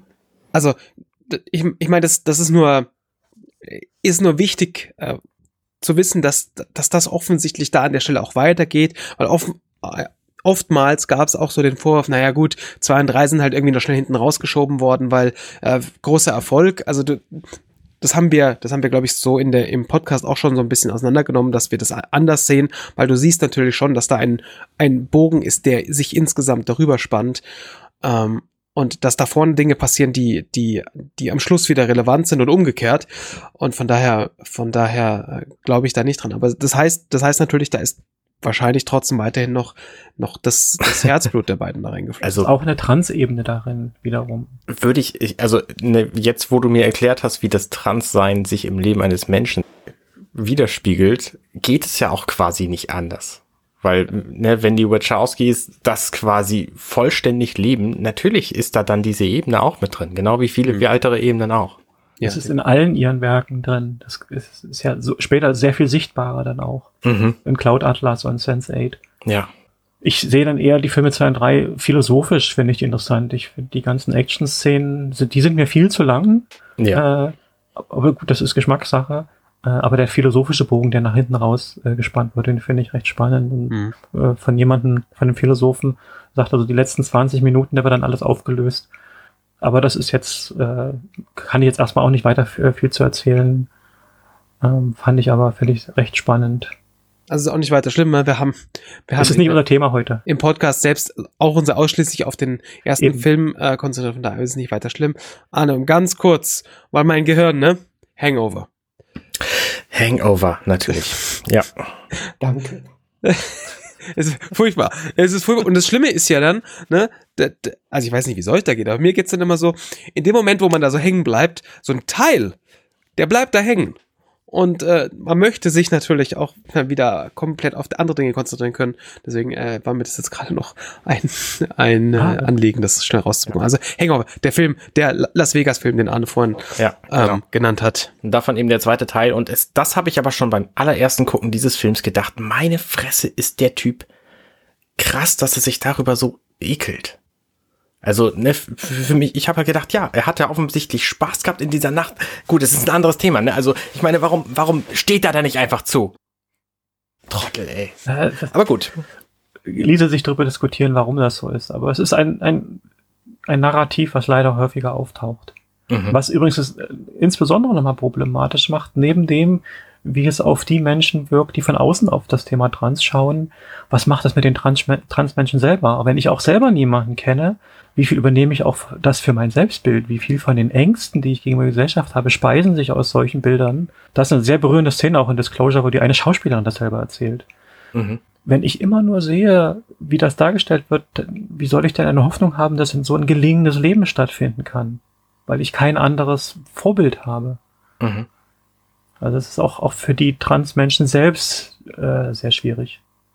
Es passiert mir wirklich selten, ne? In so einem, in so einem Podcast, dass ich irgendwann mal plötzlich nicht weiß, was ich jetzt gerade sagen soll. Und das, äh, also nicht, nicht weil, weil es betretene Stille ist, sondern weil ich selber für mich gerade so mitbekomme, wie, wie so die Zahnräder laufen die ganze Zeit. Und äh, also ich habe selten in einem, in, in, in einer, in einer Podcast-Aufnahme so viel, so viel parallel über, über so die komplette Welt, in der man so lebt, nachdenken müssen wie heute. Und das, und das finde ich ernsthaft sehr, sehr, sehr beeindruckend. Und das, das so, so eine, Anführungszeichen, Kleinigkeit wie ein Film, den ich in meiner Jugend geliebt habe, dann so einen großen Bogen aufspannt und also da habe ich am Anfang ja schon gesagt, dann in einem Jahr 2020 äh, für mich mental dieses Fass erst aufmacht. Ähm, finde ich halt wirklich spannend, wie, wie manchmal dieses, dieses, ähm, ja, das Leben so spielt. Das finde ich echt. Ja. ja. Und das bei einem Film, der 20 Jahre alt ist. Ja, krass, oder? Ja, und vor allen Dingen, weil wir auch das Gefühl hatten, okay, jetzt haben wir wirklich sämtliche Aspekte dieses Films betrachtet und offensichtlich, ne, das ist nicht das Ende, es ist der Anfang. Und wahrscheinlich, und also wahrscheinlich, also ohne Scheiß. Wahrscheinlich könntest du 137 Minuten, 137 Folgen machen und diesen Film nochmal komplett neu sehen. Ja. Also, ich meine, ihr habt das, ihr habt das an ein paar Stellen schon, schon angerissen. Also, welche, welche Symboliken es noch gibt. Und, ähm, die, über die wir auch nie nachgedacht haben. Und das. das ist, ich war auch ganz beeindruckt von dem Buch, was ich dazu gelesen habe, wo ich auch denke, wo man überall was reininterpretieren kann, ist der Wahnsinn. Es gibt zum Beispiel eine Szene relativ am Anfang, jetzt habe ich gerade den Namen vergessen, ähm, die Frau, wie heißt sie? Trinity. Trinity, sorry. Äh, die, die, die Frau. Frau. Ja, okay. Die Trinity, äh, ganz zu Beginn, die macht einen großen Sprung von einem Gebäude zum anderen, wo die anderen sagen, das ist doch unmöglich, so weit kann niemand springen. Das ist genau wie der Wechsel von einem Geschlecht ja, zum anderen. Ja. Das kann doch nicht sein. Ja selbst das kann man interpretieren als ein, ein, ein Sprung, der für andere als äh, unmöglich scheint. Ja. Also ich meine, wir haben ja wirklich auch in dem Film, äh, in dem Podcast gelernt, was Interpretation, also die, die Grenzen des Interpre Interpretierens äh, auszu, auszuweiten. Aber ja, natürlich, also so, so einfach, ähm, also da braucht man nicht, da braucht man nicht irgendwie sich das weit herholen, sondern so, ja, bringst die Argumentation und alles klar, ja, verstehe ich. Äh, Jula, du hattest, du hattest ähm, da dazu noch einen Punkt aufzu, aufgeschrieben, ähm, nämlich äh, Zion, die Stadt, äh, die die quasi die freie Stadt ähm, als als äh, weiteren äh, Gesichtspunkt dessen, was äh, hm. wo man wo man das Interpretiereisen anlegen kann in dem, an dem Film. Ja, es ist aber zugegebenermaßen eine sehr persönliche, eine sehr persönliche Geschichte, setzt ein bisschen an dem an, was die Clara vorhin auch so von den Partys erzählt hat, dass ich da so die Parallele gesehen habe, als Neo dann nach Sion kommt und da gibt's plötzlich ganz viele andere Leute, die genau sind wie er. Mhm. Das war für mich so eine Parallele zur, ja, aktuell würde man sagen, Queer Community, also zur Community der Leute, die ebenso ein Stück anders sind als der Rest der Gesellschaft und dass man da plötzlich so eine Gemeinschaft vorfindet, wo man erstmal sagt, ich bin aus dem Vertrauten rausgerissen aus der Gesellschaft und bleibe jetzt erstmal auf mich allein zurückgeworfen. Mhm. Vielleicht auch mit einer kleinen Gruppe von Vertrauten und plötzlich kommt man irgendwo hin und da ist eine Riesengruppe von Menschen. Da gibt es ganz viele und wir hatten das ja auch schon gestreift, die sind ganz unterschiedlich. Und so ähnlich wie das da in Sion ist, so sehr wie die alle außerhalb der Matrix sind, sind sie aber mit ihren Zielen und ihren Vorstellungen, wie man weiter vorzugehen hat, wie sich die Gesellschaft ändern soll, wie sie ihren Krieg gegen die Matrix führen, ob sie überhaupt einen Krieg dagegen gegen die Maschinen führen, sind sie sich halt schrecklich uneins. Und ich habe das immer als sehr gutes, passendes Symbol oder als Metapher dafür gesehen, wie eben die Queer-Community auch ist, die eben mit kargen Ressourcen irgendwo am Rand der Gesellschaft da ist, die einerseits wunderbar ist, weil es eben diese vielen Menschen gibt, hm. die aber auch bedroht und fragil ist, weil die Gesellschaft natürlich eigentlich schon gern hätte, dass sich alle brav einsortieren und ja im Prinzip als Rädchen problemlos oder als Batterien in der Matrix problemlos funktionieren und die sich dem eben so ein Stück entziehen, aber in sich dann eben auch wieder total divers sind mit ja auch widerstrebenden Strömungen und das erleben wir ja in der Queer-Community hinsichtlich der Ziele, was wollen wir überhaupt, bis hin zu dem Streit, wir hatten das Thema ja vorhin auch schon, was sind überhaupt korrekte Bezeichnungen und Selbstbezeichnungen, mit welchen Begriffen treten wir nach außen. Mhm. Diese Darstellung finde ich, finde ich so schön, weil die Queer Community an sich, die sind sich halt dem Namen nach im Grunde nur über eines einig, dass sie nämlich queer sind und alles genau. andere ja. Da sind sie sich genauso uneinig wie der Rest der Gesellschaft auch. Das ist natürlich, das ist natürlich einfach so. Ja. Wäre seltsam, wenn es anders wäre, aber man muss es erstmal akzeptieren, weil mhm. man ja denkt, ui, da sind ganz viele Menschen, die sind so wie ich. Mhm.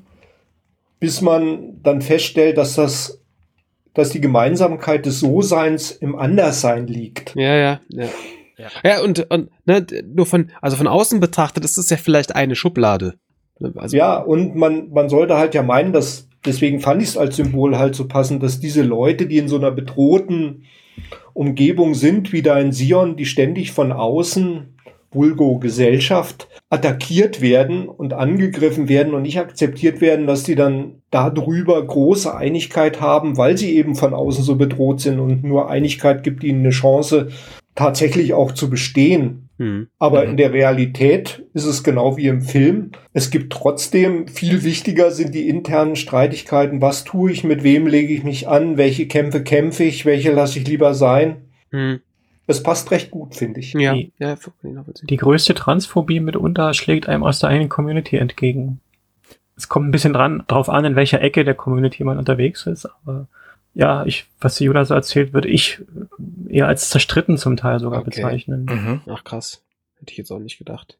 Hätte ich, also tatsächlich nach dem Gucken von dem Film American Beauty, hätte ich das auch vermutet. Weil da ist ja dieser Nachbar, ich weiß nicht, ob ihr den kennt. Ähm, ist lange her.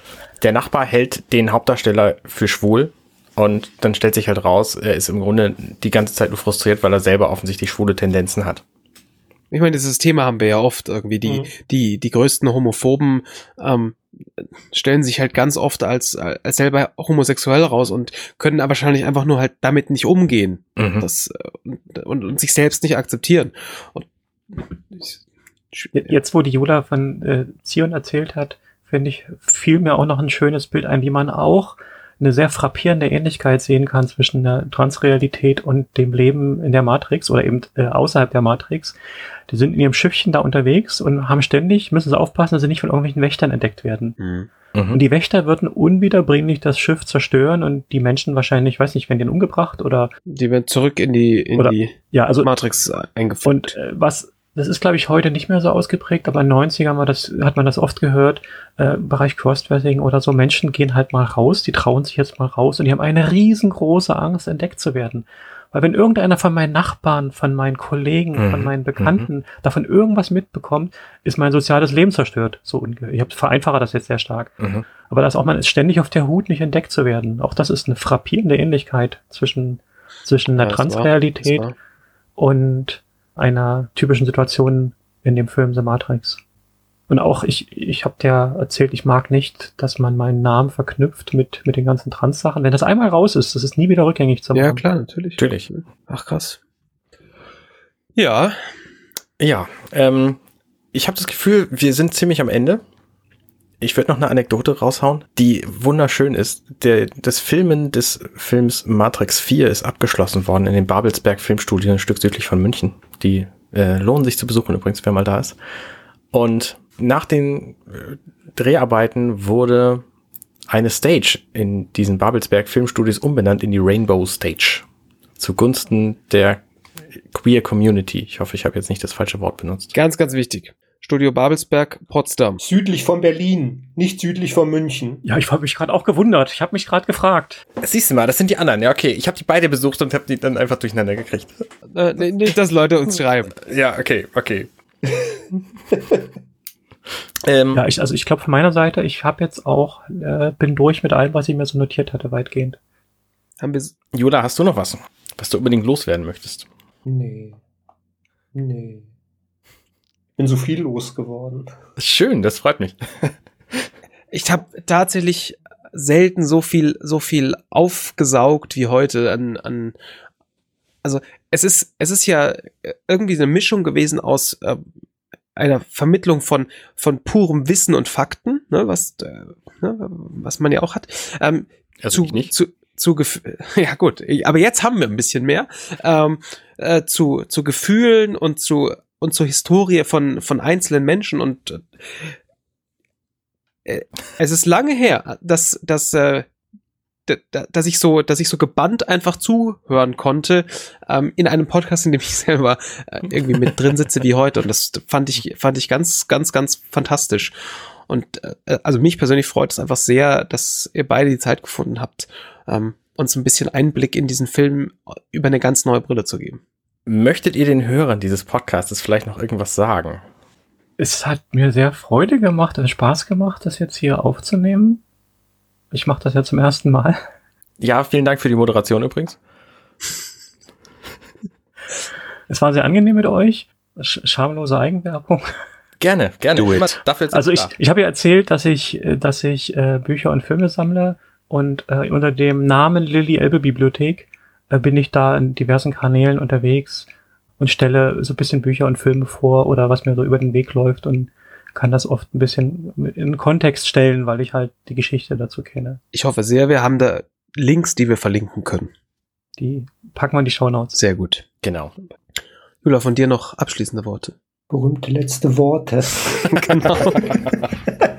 So abschließend vielleicht. Also zu, zu, zunächst muss ich sagen, dass ich positiv überrascht war von eurer Neugier, aber momentan gerade drüber nachdenke, ist das eigentlich gut oder schlecht, dass das Thema für euch, wir ja moderne Leute, die in der Jetztzeit im Leben stehen, an den ganzen Dingen dicht dran sind, dass es, dass für euch, selbst für euch ist das Thema Trans und dass es solche Leute gibt, die gender non-conforming sind, ist das noch strange. Und da stellt sich mir gerade so die Frage, wie, wie weit in der Mitte der Gesellschaft sind wir gerade schon angekommen, wenn selbst die Leute, die ich ein Stückchen weiter vorne vermutet hätte, noch an der einen oder anderen Stelle verblüfft Ja, sind. Jetzt weiß ja. ich gerade nicht, ist das ein gutes Zeichen, dass ihr sagt, hey, das ist ein Thema, dem stellen wir uns, wir öffnen uns, oder ist es ein schlechtes Zeichen, dass ihr sagt, hey, das ist ja interessant, weil das hat ja doch noch so diesen Besonderheitswert. Momentan denke ich eher darüber nach. Ich glaube, wir müssen da noch eine ganze Strecke Weg gehen Absolut, und umso dankbarer bin ich, dass ihr der Clara und mir hier auch ein kleines Forum gegeben habt. Zuerst mal, zuerst mal vielen Dank, ähm, dass du uns jung genannt hast. Zum zweiten Mal. Im Vergleich zu mir schon. Naja. ähm, ich hab, ich gehöre tatsächlich auch zu den 80 Prozent der Amerikanern, wenn ich denn einer wäre, die bislang überhaupt gar keinen Kontakt zu irgendwelchen Transpersonen hatten. So praktisch gar nicht. Und ich glaube, dass es tatsächlich sehr, sehr vielen Leuten so gibt. Und dass ein Podcast wie dieser hier, der auch Leute erreicht, die damit eigentlich wenig zu tun haben, einfach ein, ein gutes Medium sind, um das quasi in die Mitte der Gesellschaft zu bringen, wo es offensichtlich noch nicht angekommen ist. Es ist natürlich trotz allem ein Nischenthema, Definitiv. aber es ist immer sichtbarer. Hm. Aber zu dem, zu der Aussage, dass man keine Transperson kennt, äh, ich glaube, da gibt's, ist es eher ein Gag, zu sagen, du, du magst keinen kennen, aber garantiert kennen, äh, gibt es welche, du weißt Ja. es noch nicht. Ja, natürlich.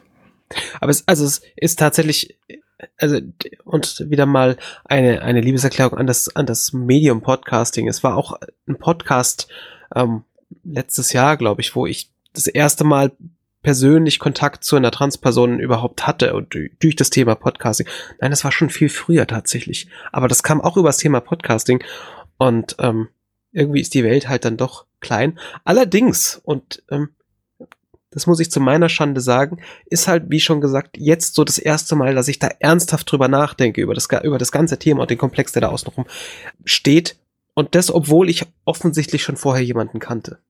Bei mir ist zusätzlich auch noch die Schwierigkeit, dass es nur eines von den vielen Nischenthemen sind, die momentan auf den Tisch der Gesellschaft gelegt werden, von denen ich als äh, männlicher, gebildeter, gut situierter weißer Mann einfach nee, warte, männlich und Mann war, nee, okay, ähm, quasi die, die Probleme habe ich alle, alle leider oder zum Glück nicht und deswegen befasse ich mich da wenig mit und weiß auch nicht, wie ich darüber reden soll und da, da gibt's halt wahnsinnig viele Probleme, also Geschlechter, Rassismus, äh, Transgeschichten, das sind ja alles, ja, es, es betrifft mich halt im Grunde nicht. Das heißt, ich muss wirklich aktiv mich darum kümmern und momentan kommen einfach sehr, sehr viele Themen auf den Tisch, die es anzugehen geht.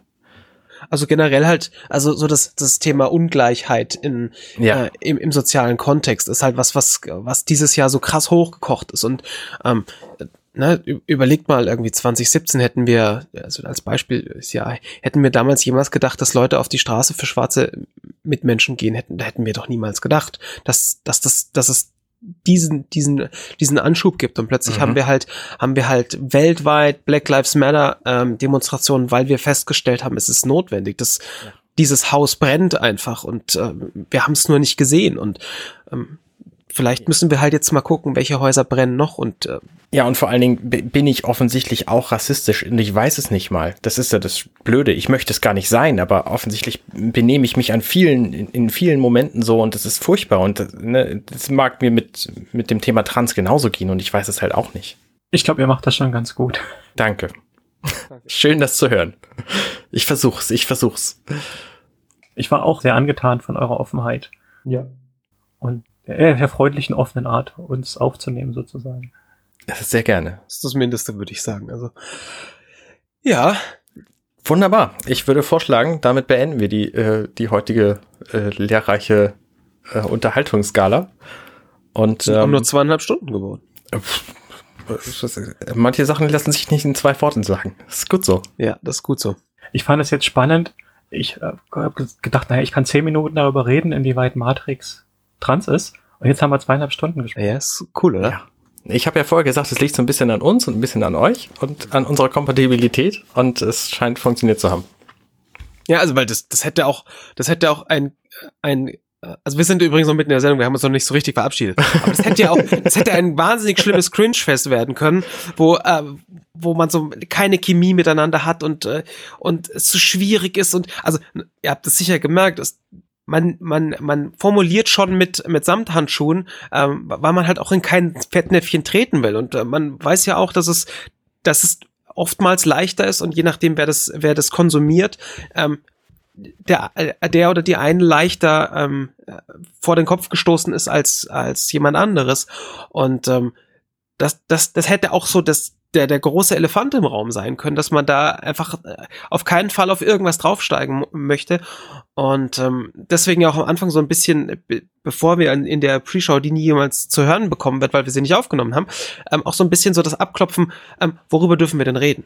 Ja. Aber jetzt wirklich. Ich freue mich da auch, dass ihr auf unsere Fragen so, so offen geantwortet habt. Ja. Das hat, glaube ich, diesen Podcast auch vorangetrieben.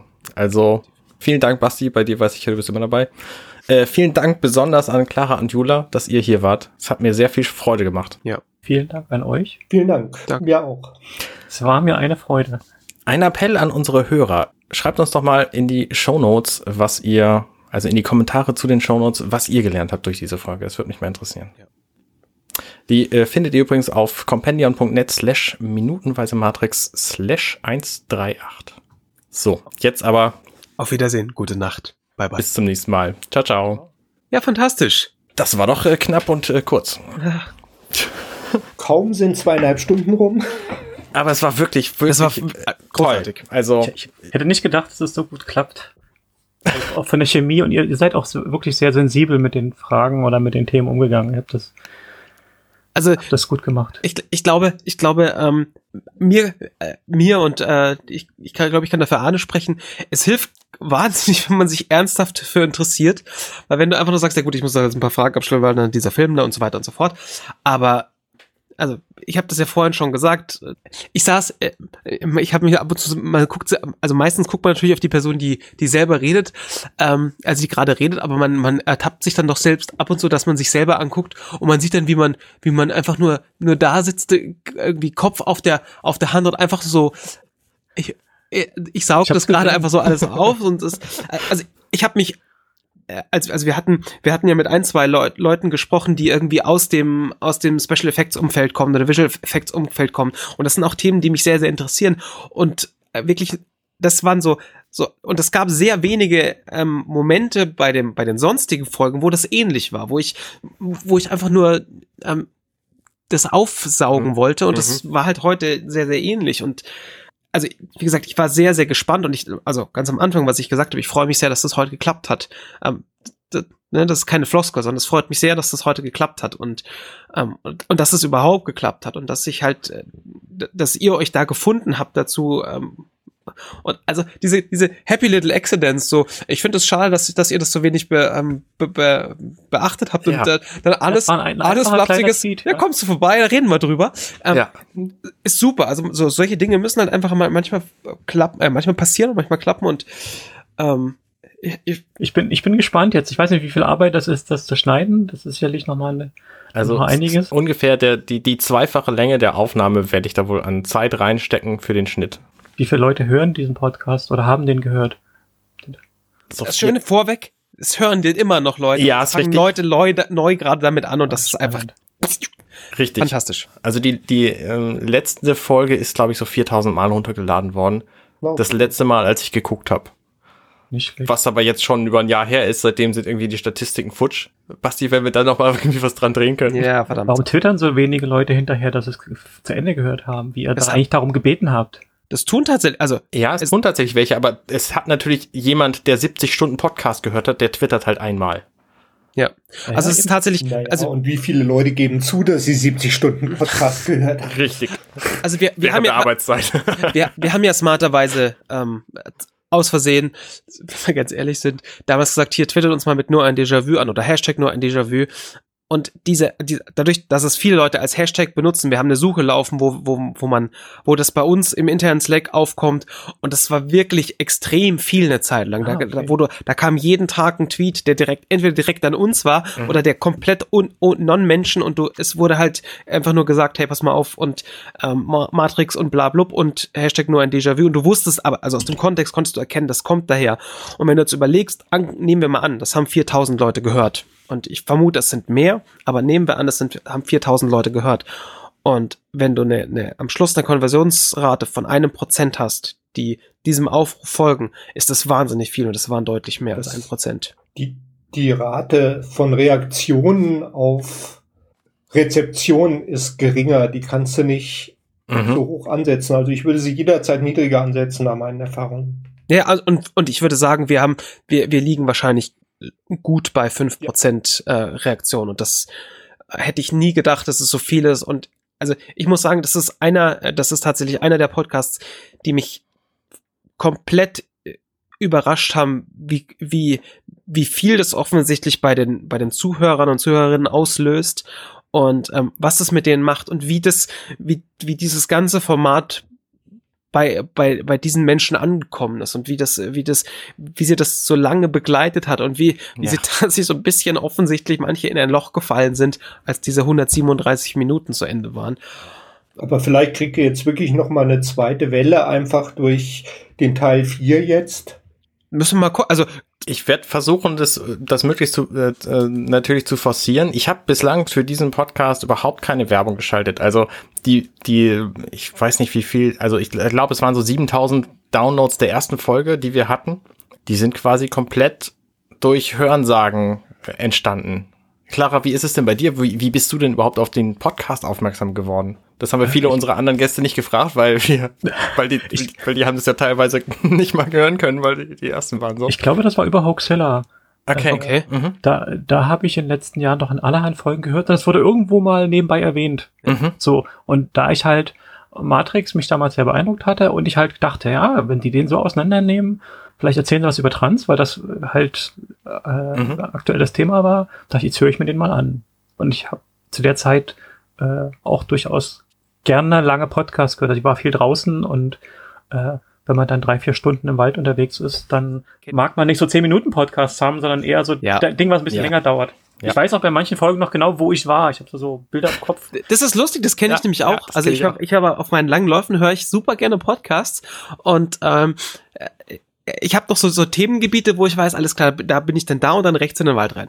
Und das äh, ist Mhm. lustig, weil ne, Bei uns im Wald kann man übrigens schöne lange Läufe machen und Ende August einen Marathon oder einen Halbmarathon oder einen Zehner laufen.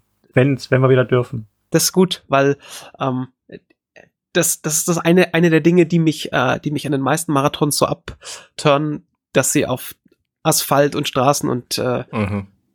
Ah, okay. Bei uns ist es ein bisschen einsam im Wald, äh, Das ist gerade wenn man gut. Marathon läuft, aber es ist halt bis auf die ersten letzten zweieinhalb Kilometer komplett im Wald die Strecke. Das Ja, ist ziemlich cool. fantastisch. Ja. Ich, ich komme auf dich zurück. Ja, ich habe mir mein, mein, als ich meinen ersten Marathon laufen wollte, ähm, Ich erinnere mich. long story short, ähm, habe ich mir tatsächlich, äh, ne, die meisten dann so, ja, hier Frankfurt, München, Berlin, whatever, weißt du, so groß. Pff. Ich habe mir den Marathon an der Strecke ausgesucht, wo ich mir gesagt äh, bin halt dann so ein, also ich habe am Schluss nur einen Halbmarathon gelaufen, weil ich kurz vorher mich defekt gemacht habe und das zweite Mal auch. Aber ne und ähm, hab mir den rausgesucht, weil der halt am Arsch der Welt war und äh, so ein bisschen durch die Natur ging und so weiter und so fort und Es hat ja beides seinen Reiz, sowohl die, also großer Stadtmarathon ist auch cool. natürlich Berlin hat echt Spaß gemacht, einfach wegen der Tausenden von Menschen. ja, natürlich klar Aber so alleine im Wald ist auch echt schön. Ja, und äh, ich bin ja, ich renne ja am liebsten alleine durch den Wald oder durch die Berge oder so. Von daher äh, kann ich das sehr, sehr gut nachvollziehen, dass, äh, da- dass Ja. das seinen Reiz hat. Ja. Ähm, Clara, du hast ja jetzt den, die erste Podcast-Erfahrung gehabt. Wie war das denn? So, fandst du das gut? Es hat äh, Spaß gemacht. Ich habe mich ein paar Mal verhaspelt, also ich hoffe, ich habe nicht zu viel äh gesagt, weil ich im Alltag das, glaube ich, sehr oft mache. Das, da habe ich kein Bewusstsein für. Auch das hört wahrscheinlich keiner, weil ich den tatsächlich sehr auseinandernehme hier. Ja.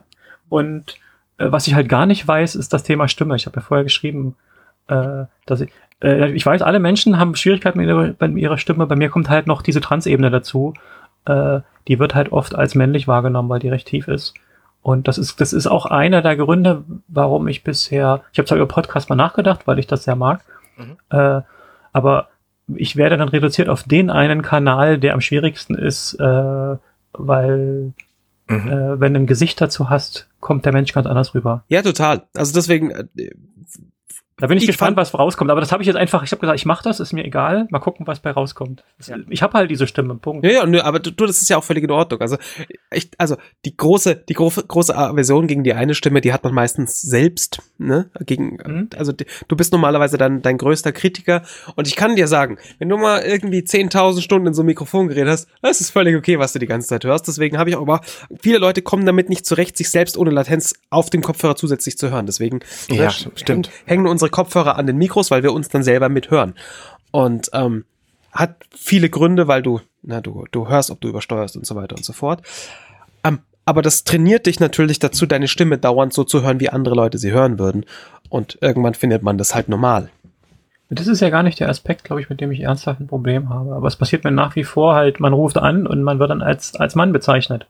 So was meine ich. Mhm. Also, Mhm. Äh, ich erinnere mich auch selber, das ist eine Episode von vor über 20 Jahren. Da hatte ich äh, über, über einen Bekannten eine Transfrau kennengelernt, die halt alles schon hinter sich hatte. Das hat sich mal mit mir unterhalten, weil ich halt so, so im Sinne von mit jemandem reden, der das schon alles hinter sich hat. Mhm. Äh, und dann habe ich später mit ihr noch zweimal telefoniert oder so, und dann war das Gesicht weg. Und das klang halt total männlich plötzlich. Mhm. Obwohl das für, ich hab, sie hatte sehr eindeutig als Frau kennengelernt und so wahrgenommen. Das war sehr spannend, einfach diese Erfahrung, wie anders wirkt die Stimme, wenn das Bild dazu fehlt. Ich versuche das gerade zu simulieren, aber das ist natürlich schwierig, weil wir drei, fast drei Stunden angeguckt haben. Ähm, Deswegen fand ich das mit dem, mit dem äh, Videokanal parallel eigentlich sehr angenehm. Ja. Ja. Man sieht halt auch die Mimik und Gestik. ja, dazu. auf jeden Fall. Also das, das, ist eine das, sup- super Idee, also äh, gut, dass er das macht. ähm, Da habe ich kürzlich alle meine Podcasts mit verbessert. Äh, also es macht wirklich auch so in der in der zwischenmenschlichen Kommunikation einfach so wahnsinnig viel aus. Wir haben das ganz am Anfang komplett ohne gemacht und ähm, haben aber vorher halt schon viel Podcast aufgenommen zusammen zu dritt. Das heißt, man weiß schon ungefähr, wie die andere Person tickt. Wir haben uns in echt gesehen. Das macht viel aus. Aber so insgesamt äh, ist das ist das einfach ein sehr große ein sehr großer Value Add. Ich weiß nicht, was das deutsche Wort dafür ist. Wertsteigerung. Eine, ja, genau, das wollte ich sagen. Ich habe noch eine Frage, die ist mir zwischendrin gekommen, ähm, da das aber ne, Namen und so äh, Hm? ein Thema ist. Wie sucht man sich denn einen neuen Namen aus? Das, Also ich, ich hätte da keine Schwierigkeiten, mit einem besseren Namen als Arne zu finden. N- naja, aber du suchst ja normalerweise den Namen ja nicht aus, ne? Du- du- Also, Der wird einem hast doch- ausgesucht. der wird mir normalerweise, gegeben. Ja. Du hast doch Ja. selber einen ausgesucht kürzlich. ja, aber nicht für mich. Ähm, Ich, ich, könnt- äh, pff, keine Ahnung. Ich wie- erinnere mich auch noch, dass ich in irgendeiner Arztpraxis sagte die Krankenschwester mal, damals, da hatte ich die Hormone dort bekommen, sie wäre total neidisch auf unser Eins, weil wir können uns einen Namen aussuchen. Ja. Ähm, Ich muss diese Frage mal ganz ehrlich beantworten, ich weiß es nicht mehr so genau. Das hatte sich so entwickelt, da waren, war noch eine zweite Person beteiligt und irgendwie stand plötzlich dieser Name Clara am Raum. Das war dann ich. Ich bin auch früher in, in der Online-Community noch mit einem anderen Namen unterwegs gewesen, Mhm. äh, aber das ist dann nicht der gewesen, mit dem ich äh, mein echtes Leben dann weitergeführt habe. Von dir. Achso, und dann habe ich ja noch in den Foren habe ich auch nie mit äh, nie Clara verwendet, Genau. das stimmt. Ich habe immer ein bisschen geschützt meinen meinen bürgerlichen Namen von all den. Ich habe ich habe seit 1997 Websites gehabt Hm. zu Trans-Themen, mehrere im Laufe der Jahrzehnte muss man jetzt schon sagen. Äh, und die, die kannten dann sogar Leute und dann aber in dem Moment, wo ich den Wechsel gemacht habe, wollte ich das irgendwie nicht, dass es so sichtbar ist. Hm, hm. Es ist angesichts dessen, dass heute so viel Sichtbarkeit eigentlich gibt, äh, vielleicht übervorsichtig, aber ich komme noch nicht raus aus dieser Angst. Das ist wirklich eine Angst. Ich habe Angst vor Ablehnung oder vor negativen Reaktionen Okay. im Alltag, Ja. für meinen Arbeitgeber, für meinen Verein äh, oder irgendwie. Okay. Obwohl die vielleicht gar nicht begründet sind. Aber gerade jetzt, man, man sieht halt immer mehr von diesen Idioten äh, in, in Social Media. Das ist natürlich auch zum Teil ein Dreckloch, was da so unterwegs Ja. ist. Klar, natürlich. Äh, und ja, deswegen, das Internet ist riesengroß und dauerhaft, mehr oder weniger. Das ist was anderes, als wenn ich jetzt so im Alltag mal einen Menschen begegne und den nie wiedersehe. Also natürlich, also wir dürfen natürlich nicht vergessen, dass, dass äh, diese Leute halt einfach auch eine Möglichkeit haben, sich da auf, auf elf hochzudrehen und dann kriegst du sie halt mehr mit. Ähm, und wir haben natürlich immer das Problem, dass, dass ähm, die, die, die approvende Masse meistens halt einfach ihre Klappe hält. Und ähm, das, ja, das ist halt, wie es ist, ne? Das, Ich glaube, bisher war ich immer weit genug unterm Radar, weil meine Themen so klein und nischig waren, dass es halt nur eine kleine Anzahl von Menschen erreicht. ja. Also insofern äh, bin ich da äh, wahrscheinlich einfach übervorsichtig. Das sind übrigens alles total fantastische Themen. Ich würde die so gerne in den Podcast noch mit reinschneiden. Ich sehe, wir haben unsere Aufnahmen alle noch laufen. Habt ihr da Schwierigkeiten mit, wenn ich das vorne noch mal irgendwo rein tue? Es ist wieder, wieder eine Angst eben. In dem Moment, wo ich sage, ich möchte nicht, dass man meinen Namen verknüpft mit dem Trans-Thema. Und was, wenn man dann ein bisschen sucht, natürlich habe ich ein Impressum auf der Webseite. Mhm. Äh, und wenn man sucht, Laufveranstaltungen oder ich habe, also wenn man ein bisschen geschickt anstellt, kriegt man natürlich alles raus. Klar. Äh, ja, aber ich glaube, es ist schon okay. Ich kann es Ja, auch lassen. Also es ist, nee, nee, schne ich, schneiden ruhig noch rein. ich finde es halt nur spannend so und ich, ich, ja, okay. ich vermute, ich bin nicht der Einzige. Also was du natürlich mal machen kannst, ist ähm, den, den, äh, den Post-Show-Teil, ähm, du kannst dann noch mal durchhören. Ähm, Ich höre sowieso alles durch. Nein, ich meine jetzt, äh, Clara, du kannst ja noch mal durchhören, ob du, ähm, ob du jetzt sagst, oh, da, da ist ein Teil, da, da, hab Ja, ich, da hätte ich wirklich Bauchschmerzen mit. Also ich, ich glaube, äh, ich mache mir einfach zu viel Gedanken auch darum. Das ist so ein, so ein Spiel, ich meine, auf der anderen Seite, ich, ich gehe in diesen Podcast und äh, wenn ich jetzt wollte, dass mich keiner wahrnimmt, dann hätte ich das gar nicht machen sollen. Oder keine Website machen oder Mhm. äh, es ist so, ein, so eine Gratwanderung. ich meine, es ist halt am Schluss aber halt bleibt halt deine Entscheidung. Also Ja. also ja, ich, ah, ich, Ich da ich, kann, ich da glaube, man kann euch dir. da vertrauen, oder? Ja, ja, auf jeden Da Fall. muss ich keine Angst haben. Ja, nur das Problem, Clara hat es ja schon mal gesagt, ist tatsächlich für uns speziell, für sich weiblich identifizierende Transmenschen ist es schwieriger, weil über diese sofortige Einsortierung, du hörst eine Stimme und genderst sie. Hm. Das macht Ja. jeder. Mhm. Und dann die Vorstellung zu haben, ich gehe mit einem Medium nach draußen, wo ich diesem ersten Eindruck so gar nichts entgegensetzen kann. Mhm. Mhm. Das macht den Audiokanal für zumindest eben weibliche Transleute schwieriger. Die männlichen Transleute, die haben dann, wenn sie Hormone nehmen, das Glück, dass sie in einen Stimmbruch kommen und da merkt man das nicht mehr. Mhm. Mhm. Aber Stimmbruch ist halt eine Einbahnstraße. Genau, und das Ja, geht ja, nur in die ja. eine Richtung. Und selbst Stimmbandverkürzende Operationen, es gibt ja alles, ne? helfen da nur teilweise und Logopädie hilft aber auch nur teilweise. Mhm. Mhm. Die Stimme hat so eine bestimmte Grundstimme und dann weißt du, ich gehe mit einem Medium nach draußen oder ich kommuniziere über ein Medium, wo ich zwangsläufig ein Bild von mir transportiere, Ja. das ich eigentlich gerne konterkarieren würde, aber nicht konterkarieren kann. Mhm. Mhm. Und das ist was anderes, als zu sagen, hm, ich bin anonym. Die eine Sache ist, kann ich persönlich wiedergefunden werden? Und die andere Sache ist, komme, werde ich draußen so wahrgenommen, wie ich mich selbst sehe? Mhm. Ähm, ich kann da nichts dran ändern, ihr schon. Also ne, an, an dem Zustand, wie Leute möglicherweise männliche Stimmen wahrnehmen und wie nicht. Wenn ihr das ändern wollt, dann liegt es an euch. Genau, wenn, wenn ich einfach möchte, äh, Trans, es gibt diese Transmenschen und die sind halt so. Die Transfrauen haben halt Mhm, meistens mhm. eine tiefe Stimme, außer Mhm. sie haben sehr, sehr früh angefangen mit irgendwelchen Sachen. Und eigentlich liegt es an uns, das sichtbar zu machen, damit die anderen lernen, die Leute gibt es halt. Mhm. Mhm. Es ist auch Genau. ganz zu Beginn von dem Film Disclosure, äh, erzählen die auch äh, so ein bisschen das Dilemma, in dem Zuge, in dem Transmenschen sichtbarer werden. Auf der einen Seite ist die Sichtbarkeit gut, gerade für die Jüngeren, die, die dann Vorbilder haben. Auf der anderen Seite macht es sie aber auch angreifbarer. Und das Thema transphobe Gewalt ist in den USA kein ganz kleines. Mhm. Äh, Das ist vielleicht hier nicht ganz so krass, aber gibt es auch. Ähm, Also es ist so ein bisschen zweischneidig. Je sichtbarer ist, umso leichter ist man angreifbar auch. Mhm. Mhm. Oder verletzlich. Vielleicht nicht angreifbar, sondern es gibt halt Leute, die werden tatsächlich angegriffen. Mhm. In den USA gibt es jedes Jahr, es sind übrigens vor allem schwarze Transfrauen oder People of Color, äh, die ermordet werden. Mhm. Jedes Jahr gibt es da ein paar. Dutzend, glaube ich. Mhm. Ich glaube, in Deutschland haben wir, haben wir keine Statistik für sowas. Das würde gar nicht erfasst werden. Mhm. Ja, glaub wir ich auch. haben das als eigene Kategorie in der Kriminalitätsstatistik nicht. Mhm. Noch nicht mal im engeren Sinne Hate Crimes. Also Ja. das als Kategorie gibt's bei uns in der Kriminalstatistik nicht. Ja, das ist in den USA ein deutliches Thema.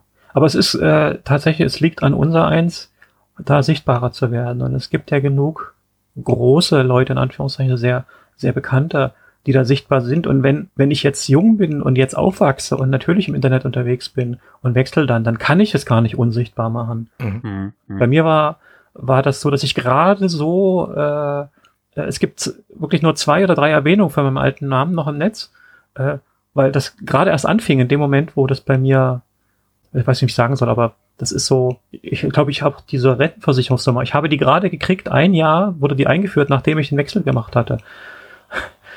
Ähm, Okay. Ich bin gerade so noch mit dieser digitalen Welt äh, vorbeigeschrammt, weil, Mhm. weil die so richtig aufblühte, als, als ich dann schon in einem neuen Leben war. Okay. Ach krass. Okay. So eine, die, die Wachowskis oder der Elliot Page, die müssen damit leben, äh, dass alle ihre alten Namen kennen. Also ich vermeide wirklich wieder, wirklich wie der Teufel das Weihwasser, dass irgendjemand meinen alten Namen erfährt. Das will ich auf keinen Fall, das weiß niemand. Ist, ist aber doch wahrscheinlich ein großer Unterschied, ob du so eine Person bist, die im, im öffentlichen Leben steht, also so, so stark, ähm, oder halt nicht. Ja, aber es gibt ja auch viele, die einfach irgendwie normalen Angestellte, Kleinunternehmer, Klar, die schon, die schon vorher eine Website hatten und irgendwo drin standen oder was geschrieben haben, Artikel oder ein Buch veröffentlicht haben, äh, die jetzt nicht wirklich prominent sind, die so in einer kleinen Nische ihr Thema haben und die wechseln und dann ist das überall sichtbar. Ja, ja, klar, natürlich. Ja, es wäre eigentlich ne, schon sehr erstrebenswert, dass wir, ähm, dass das völlig in Ordnung und normal ist. Dass Ja, man äh, Das ist, das ist eigentlich akzeptiert. das Problem. Das, also nicht die Frage, wie sehr bin ich jetzt in der einen oder anderen Rolle drin, sondern die Frage, wie normal ist es eigentlich, dass es Menschen gibt, die wechseln. Mhm. Ja. Ja. Es gibt jetzt, ähm, gerade am Donnerstag wird ein neues ähm, Videospiel erscheinen, das heißt Cyberpunk 2077. Ach, Und da die gibt's- Polen. Da gibt's genau CD Projekt Red. Und die haben da schon viel reingesteckt in, in verschiedene Optionen. Also man kann beispielsweise einen Mann spielen, der aber einen Frauenkörper hat und andersrum. Aber es gibt nicht die Option, die, die Stimme vom Körper zu trennen. Das heißt, wenn du eine Frauenstimme hast, ein Frauenkörper hat immer auch eine Frauenstimme. Und das repräsentiert halt nicht alle Leute. Aber dass in aktuellen Videospielmedien darüber berichtet wird, finde ich, ist ein sehr gutes Zeichen. Gerade weil diese Szene speziell ist. Da gab es übrigens mal eine coole Sache bei einem Videospiel, das hat mich damals weggehauen, weil ich das so lustig fand, war die Zuweisung des Player-Charakters random. Mhm. Man konnte es nicht beeinflussen. Und welches Geschlecht dieser Charakter hatte, war geknüpft an die ID vom Steam-Account. Danach richtete sich das. Geil. Das konnte man also gar nicht beeinflussen. Sehr gut. Sodass die Leute dann in das Spiel reingekommen sind und dann erst erfahren haben, was bin ich jetzt eigentlich? Fantastisch. Die Leute haben es gehasst. Ich finde es großartig. Das hat damals riesen Ärger gegeben in der Steam Community, weil die gezwungen worden sind, mit einem ihnen nicht passenden Gender unterwegs zu sein, wo ja lustigerweise diese ganze Spiel-Community die erste war, wo Gender Switch und Identity Switch eine anerkannte Sache war. Also mhm. man möchte ja nicht wissen, wie viele Feen in irgendwelchen Spielen tatsächlich ja. welches biologische Geschlecht haben. Ja. Aber damals, als sie das dann daran geknüpft haben, Endnummer gerade oder ungerade vom Steam-Account, dann da war was los. Aber das zeigt doch sehr schön, dass die CIS-Menschen sich doch ihres Geschlechts sehr bewusst sind. In dem Moment, wo sie dann äh, das andere Geschlecht haben sollen im Spiel und da das nicht wollen, ist sehr klar. Nee, ich bin doch keine Frau, nee, ich bin doch kein Mann. Hm. Ja, aber das ist doch total albern. Also ich meine, natürlich spiele ich auch ein Spiel, wo Lara Croft mitspielt, obwohl ich da keinen Mann spielen kann. Das ist doch totaler Quatsch. Aber das sehe ich halt ich so. Ja, ja. Ja, ja, wenn es nur Lara Croft als Auswahl gibt als Figur, dann ist es ja klar. Und du spielst ja tatsächlich eine andere Fig Figur, ne? Du, ja, natürlich. Ich spiele ja nicht mich. Ah. Ja, Menschen. Ja, da gibt's halt echt Menschen noch viel zu tun, ja. Ja. So, dann muss ich jetzt auch ins Bett. Frag mal. Es ist echt spät. Meine Tochter wird morgen wahrscheinlich wieder um halb sechs aufwachen. Und so. Was passiert mit der Audiodatei? Das ist ein guter oh. Punkt. Erstmal drückt ihr alle auf den Stopp-Knopf. Klick, tut, tut, tut, tut, tut. Ich möchte mich an dieser Stelle nochmal ganz herzlich bei unseren beiden Gästen Jula und Clara bedanken für ihre Anwesenheit, für das Mitmachen und für ihr geballtes Fachwissen selbstverständlich. Sämtliche Shownotes stammen von Ihnen, also alle Links und alle Informationen, die ihr dort findet, findet ihr natürlich auf compendion.net slash minutenweise Matrix slash 138. Wenn euch das noch nicht reicht, und ihr mehr hören wollt von Bastian, Alexander und mir, dann folgt dem neuesten Projekt aus der Compendion-Schmiede mit den dreien. Das ist werkgetreu James Cameron. Der Twitter-Account heißt werkgetreu und die Webseite heißt compendion.net slash werkgetreu James Cameron. Außerdem gibt es natürlich das Vorgängerprojekt, den Fireflycast, mit dem alles angefangen hat. Das findet ihr auf compendion.net slash fireflycast. Dort besprechen wir die Serie von Joss Whedon. Bei Werketreu besprechen wir übrigens die Filme von James Cameron. Wer hätte es gedacht? Also falls ihr mehr über uns erfahren wollt, tut das doch gerne. Bei euch, liebe Hörer, möchte ich mich ganz herzlich bedanken für euer Zuhören, dafür, dass ihr diesen kompletten Podcast nun gehört habt. Großartig. Dankeschön. Für euch machen wir das alles. Wenn ihr das mögt, was ihr gehört habt, dann teilt das auch am besten bei allen Leuten, die ihr kennt. Gerade das Thema Trans ist sehr wichtig und sollte viel mehr präsent sein in der gesamten Mitte der Gesellschaft. Also berichtet davon euren Freunden, eurer Oma, euren Kindern, euren Frauen, euren Männern, euren Liebhabern, euren, ihr wisst, was ich meine. Erzählt es allen, weil das Thema sollte weiter verbreitet werden. Vielen Dank dafür auch. Bis zum nächsten Mal. Ciao, ciao. Hey, ich bin Arne und das war Minutenweise Matrix. Wenn euch dieser Podcast gefällt, dann unterstützt mich doch ein wenig. Ich schneide, produziere und hoste diesen und weitere Podcasts wie auch andere Projekte im Netz. Informationen, wie ihr mich unterstützen könnt, findet ihr auf compendion.net.